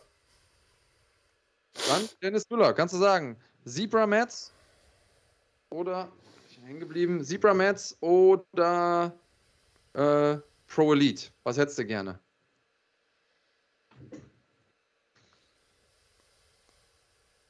Was hättest du gerne? Ihr müsst äh, auf jeden Fall auf Live drücken. M MF Slattern, ich glaube, du bist viel, viel, viel zu weit hinten. Du, Dennis Müller sagt äh, Zebra Mats. Okay, also Zebra Mats. Übrigens großartige Matten, die besten aus meiner Sicht. Äh, und du kriegst hier von uns einen Mortal Kombat Anime-Film. Ähm, und für die Leute, die unseren Kanal verfolgen, wissen natürlich, dass äh, ich und ich glaube du auch ziemlich große Mortal Kombat-Fan. Ähm, und das darf auf keinen Fall in keiner Sammlung fehlen. Äh, Battle of the Realms, einmal Mortal Kombat. Es gab ja den den Real-Life-Film vor kurzem, den wir auch gefeatured haben bei uns im Kanal. Aber äh, das Ding lohnt sich auf jeden Fall auch. Macht Spaß, ich habe es auch schon gesehen. Kann man sich reinziehen. Auch, bei dir bitte einmal ähm, und uns anschreiben über Insta mit Klarnamen. Kurz nochmal sagen, was du gewonnen hast. Und dann schicke ich das Zeug morgen raus. Übrigens, Grüße gehen raus an die Gewinner der letzten Woche. Ich habe es die Woche nicht geschafft. Ich verspreche euch, die Sachen gehen alle morgen gemeinsam auf die Reise. Ähm, kurz nochmal, es ist ja relativ klar, was hier drin ist dann. Ähm, das, was da drin ist, kann ich nicht weggeben. Es ist ja nur ein Platzhalter ähm, sozusagen. Hm. Es ist quasi ein Platzhalter für die Tickets. Also ihr wisst jetzt schon, dass hier äh, Tickets drin sind für NFC 6 am 30.10. Äh, so viel muss ja jetzt klar sein. Ähm, das heißt, jetzt gilt es. Ähm, und ich bin mal gespannt, wer diese Bevor du sie stellst, ja, ja, bevor du sie stellst. Bist bereit? Äh, ich finde es ja ganz gut, dass er Dennis Müller diesmal gewonnen hat. Den haben wir ja schon ein paar Mal getroffen, auch auf Veranstaltungen. Der ist, wie gesagt, der junge Mann ist Soldat und sitzt um die Zeit immer im Zug, weil er da wieder zurück in die Kaserne muss und äh, sagt, ich habe immer total beschissenes Internet, deswegen gewinne ich nie bei What's in the Bag. Ich komme immer zu spät, so, egal, auch wenn ich die Antwort weiß. Jetzt hat er mal gewonnen. Äh, also Glückwunsch an der Stelle, Dennis. Aber jetzt war wieder das Internet weg. Das heißt, er hat gar nicht erfahren, was er eigentlich gewonnen hat, Andreas. Da kannst du dich ja gar nicht so richtig, kannst du dich gar nicht freuen über die, über die Gummipuppe äh, von vom, vom Orion-Katalog, die der Big Daddy da äh, äh, rausgeholt hat. Lass dich einfach überraschen, Dennis. Schick, schick deine Adresse rüber und äh, dann werden wir sehen. So, hau die Frage raus, Digga. Genau. Es geht um NFC-Tickets. Okay, letzte Frage. Genau, letzte Frage. Ähm, und zwar hier die Sasche, wie gesagt, äh, ist quasi nur symbolisch für die NFC-Tickets. Was ist das Lieblingstier sowohl von Max Holzer als auch von Alexander Luster. Die Leute, die unseren Kanal verfolgen, die das Interview mit den beiden gesehen haben, die wissen das sofort. Beide kämpfen am 30. Oktober Und bei NFC 6 im Maritim Hotel in Bonn. Und Max. Ja, und es scheint so, als hätten, ja, hätten ziemlich viele Leute dieses Interview gesehen. Max SW hat es äh, ja, bei mir am schnellsten Bei mir gemacht. auch, ja. Bei dir auch? Ist wahrscheinlich Max Holzer. Okay, Max SW und damit ist wahrscheinlich selbst. Das kann natürlich sein. Max SW. Und damit äh, packe ich einmal aus und warte, äh, wird nochmal anmoderiert von unserem Kumpel hier.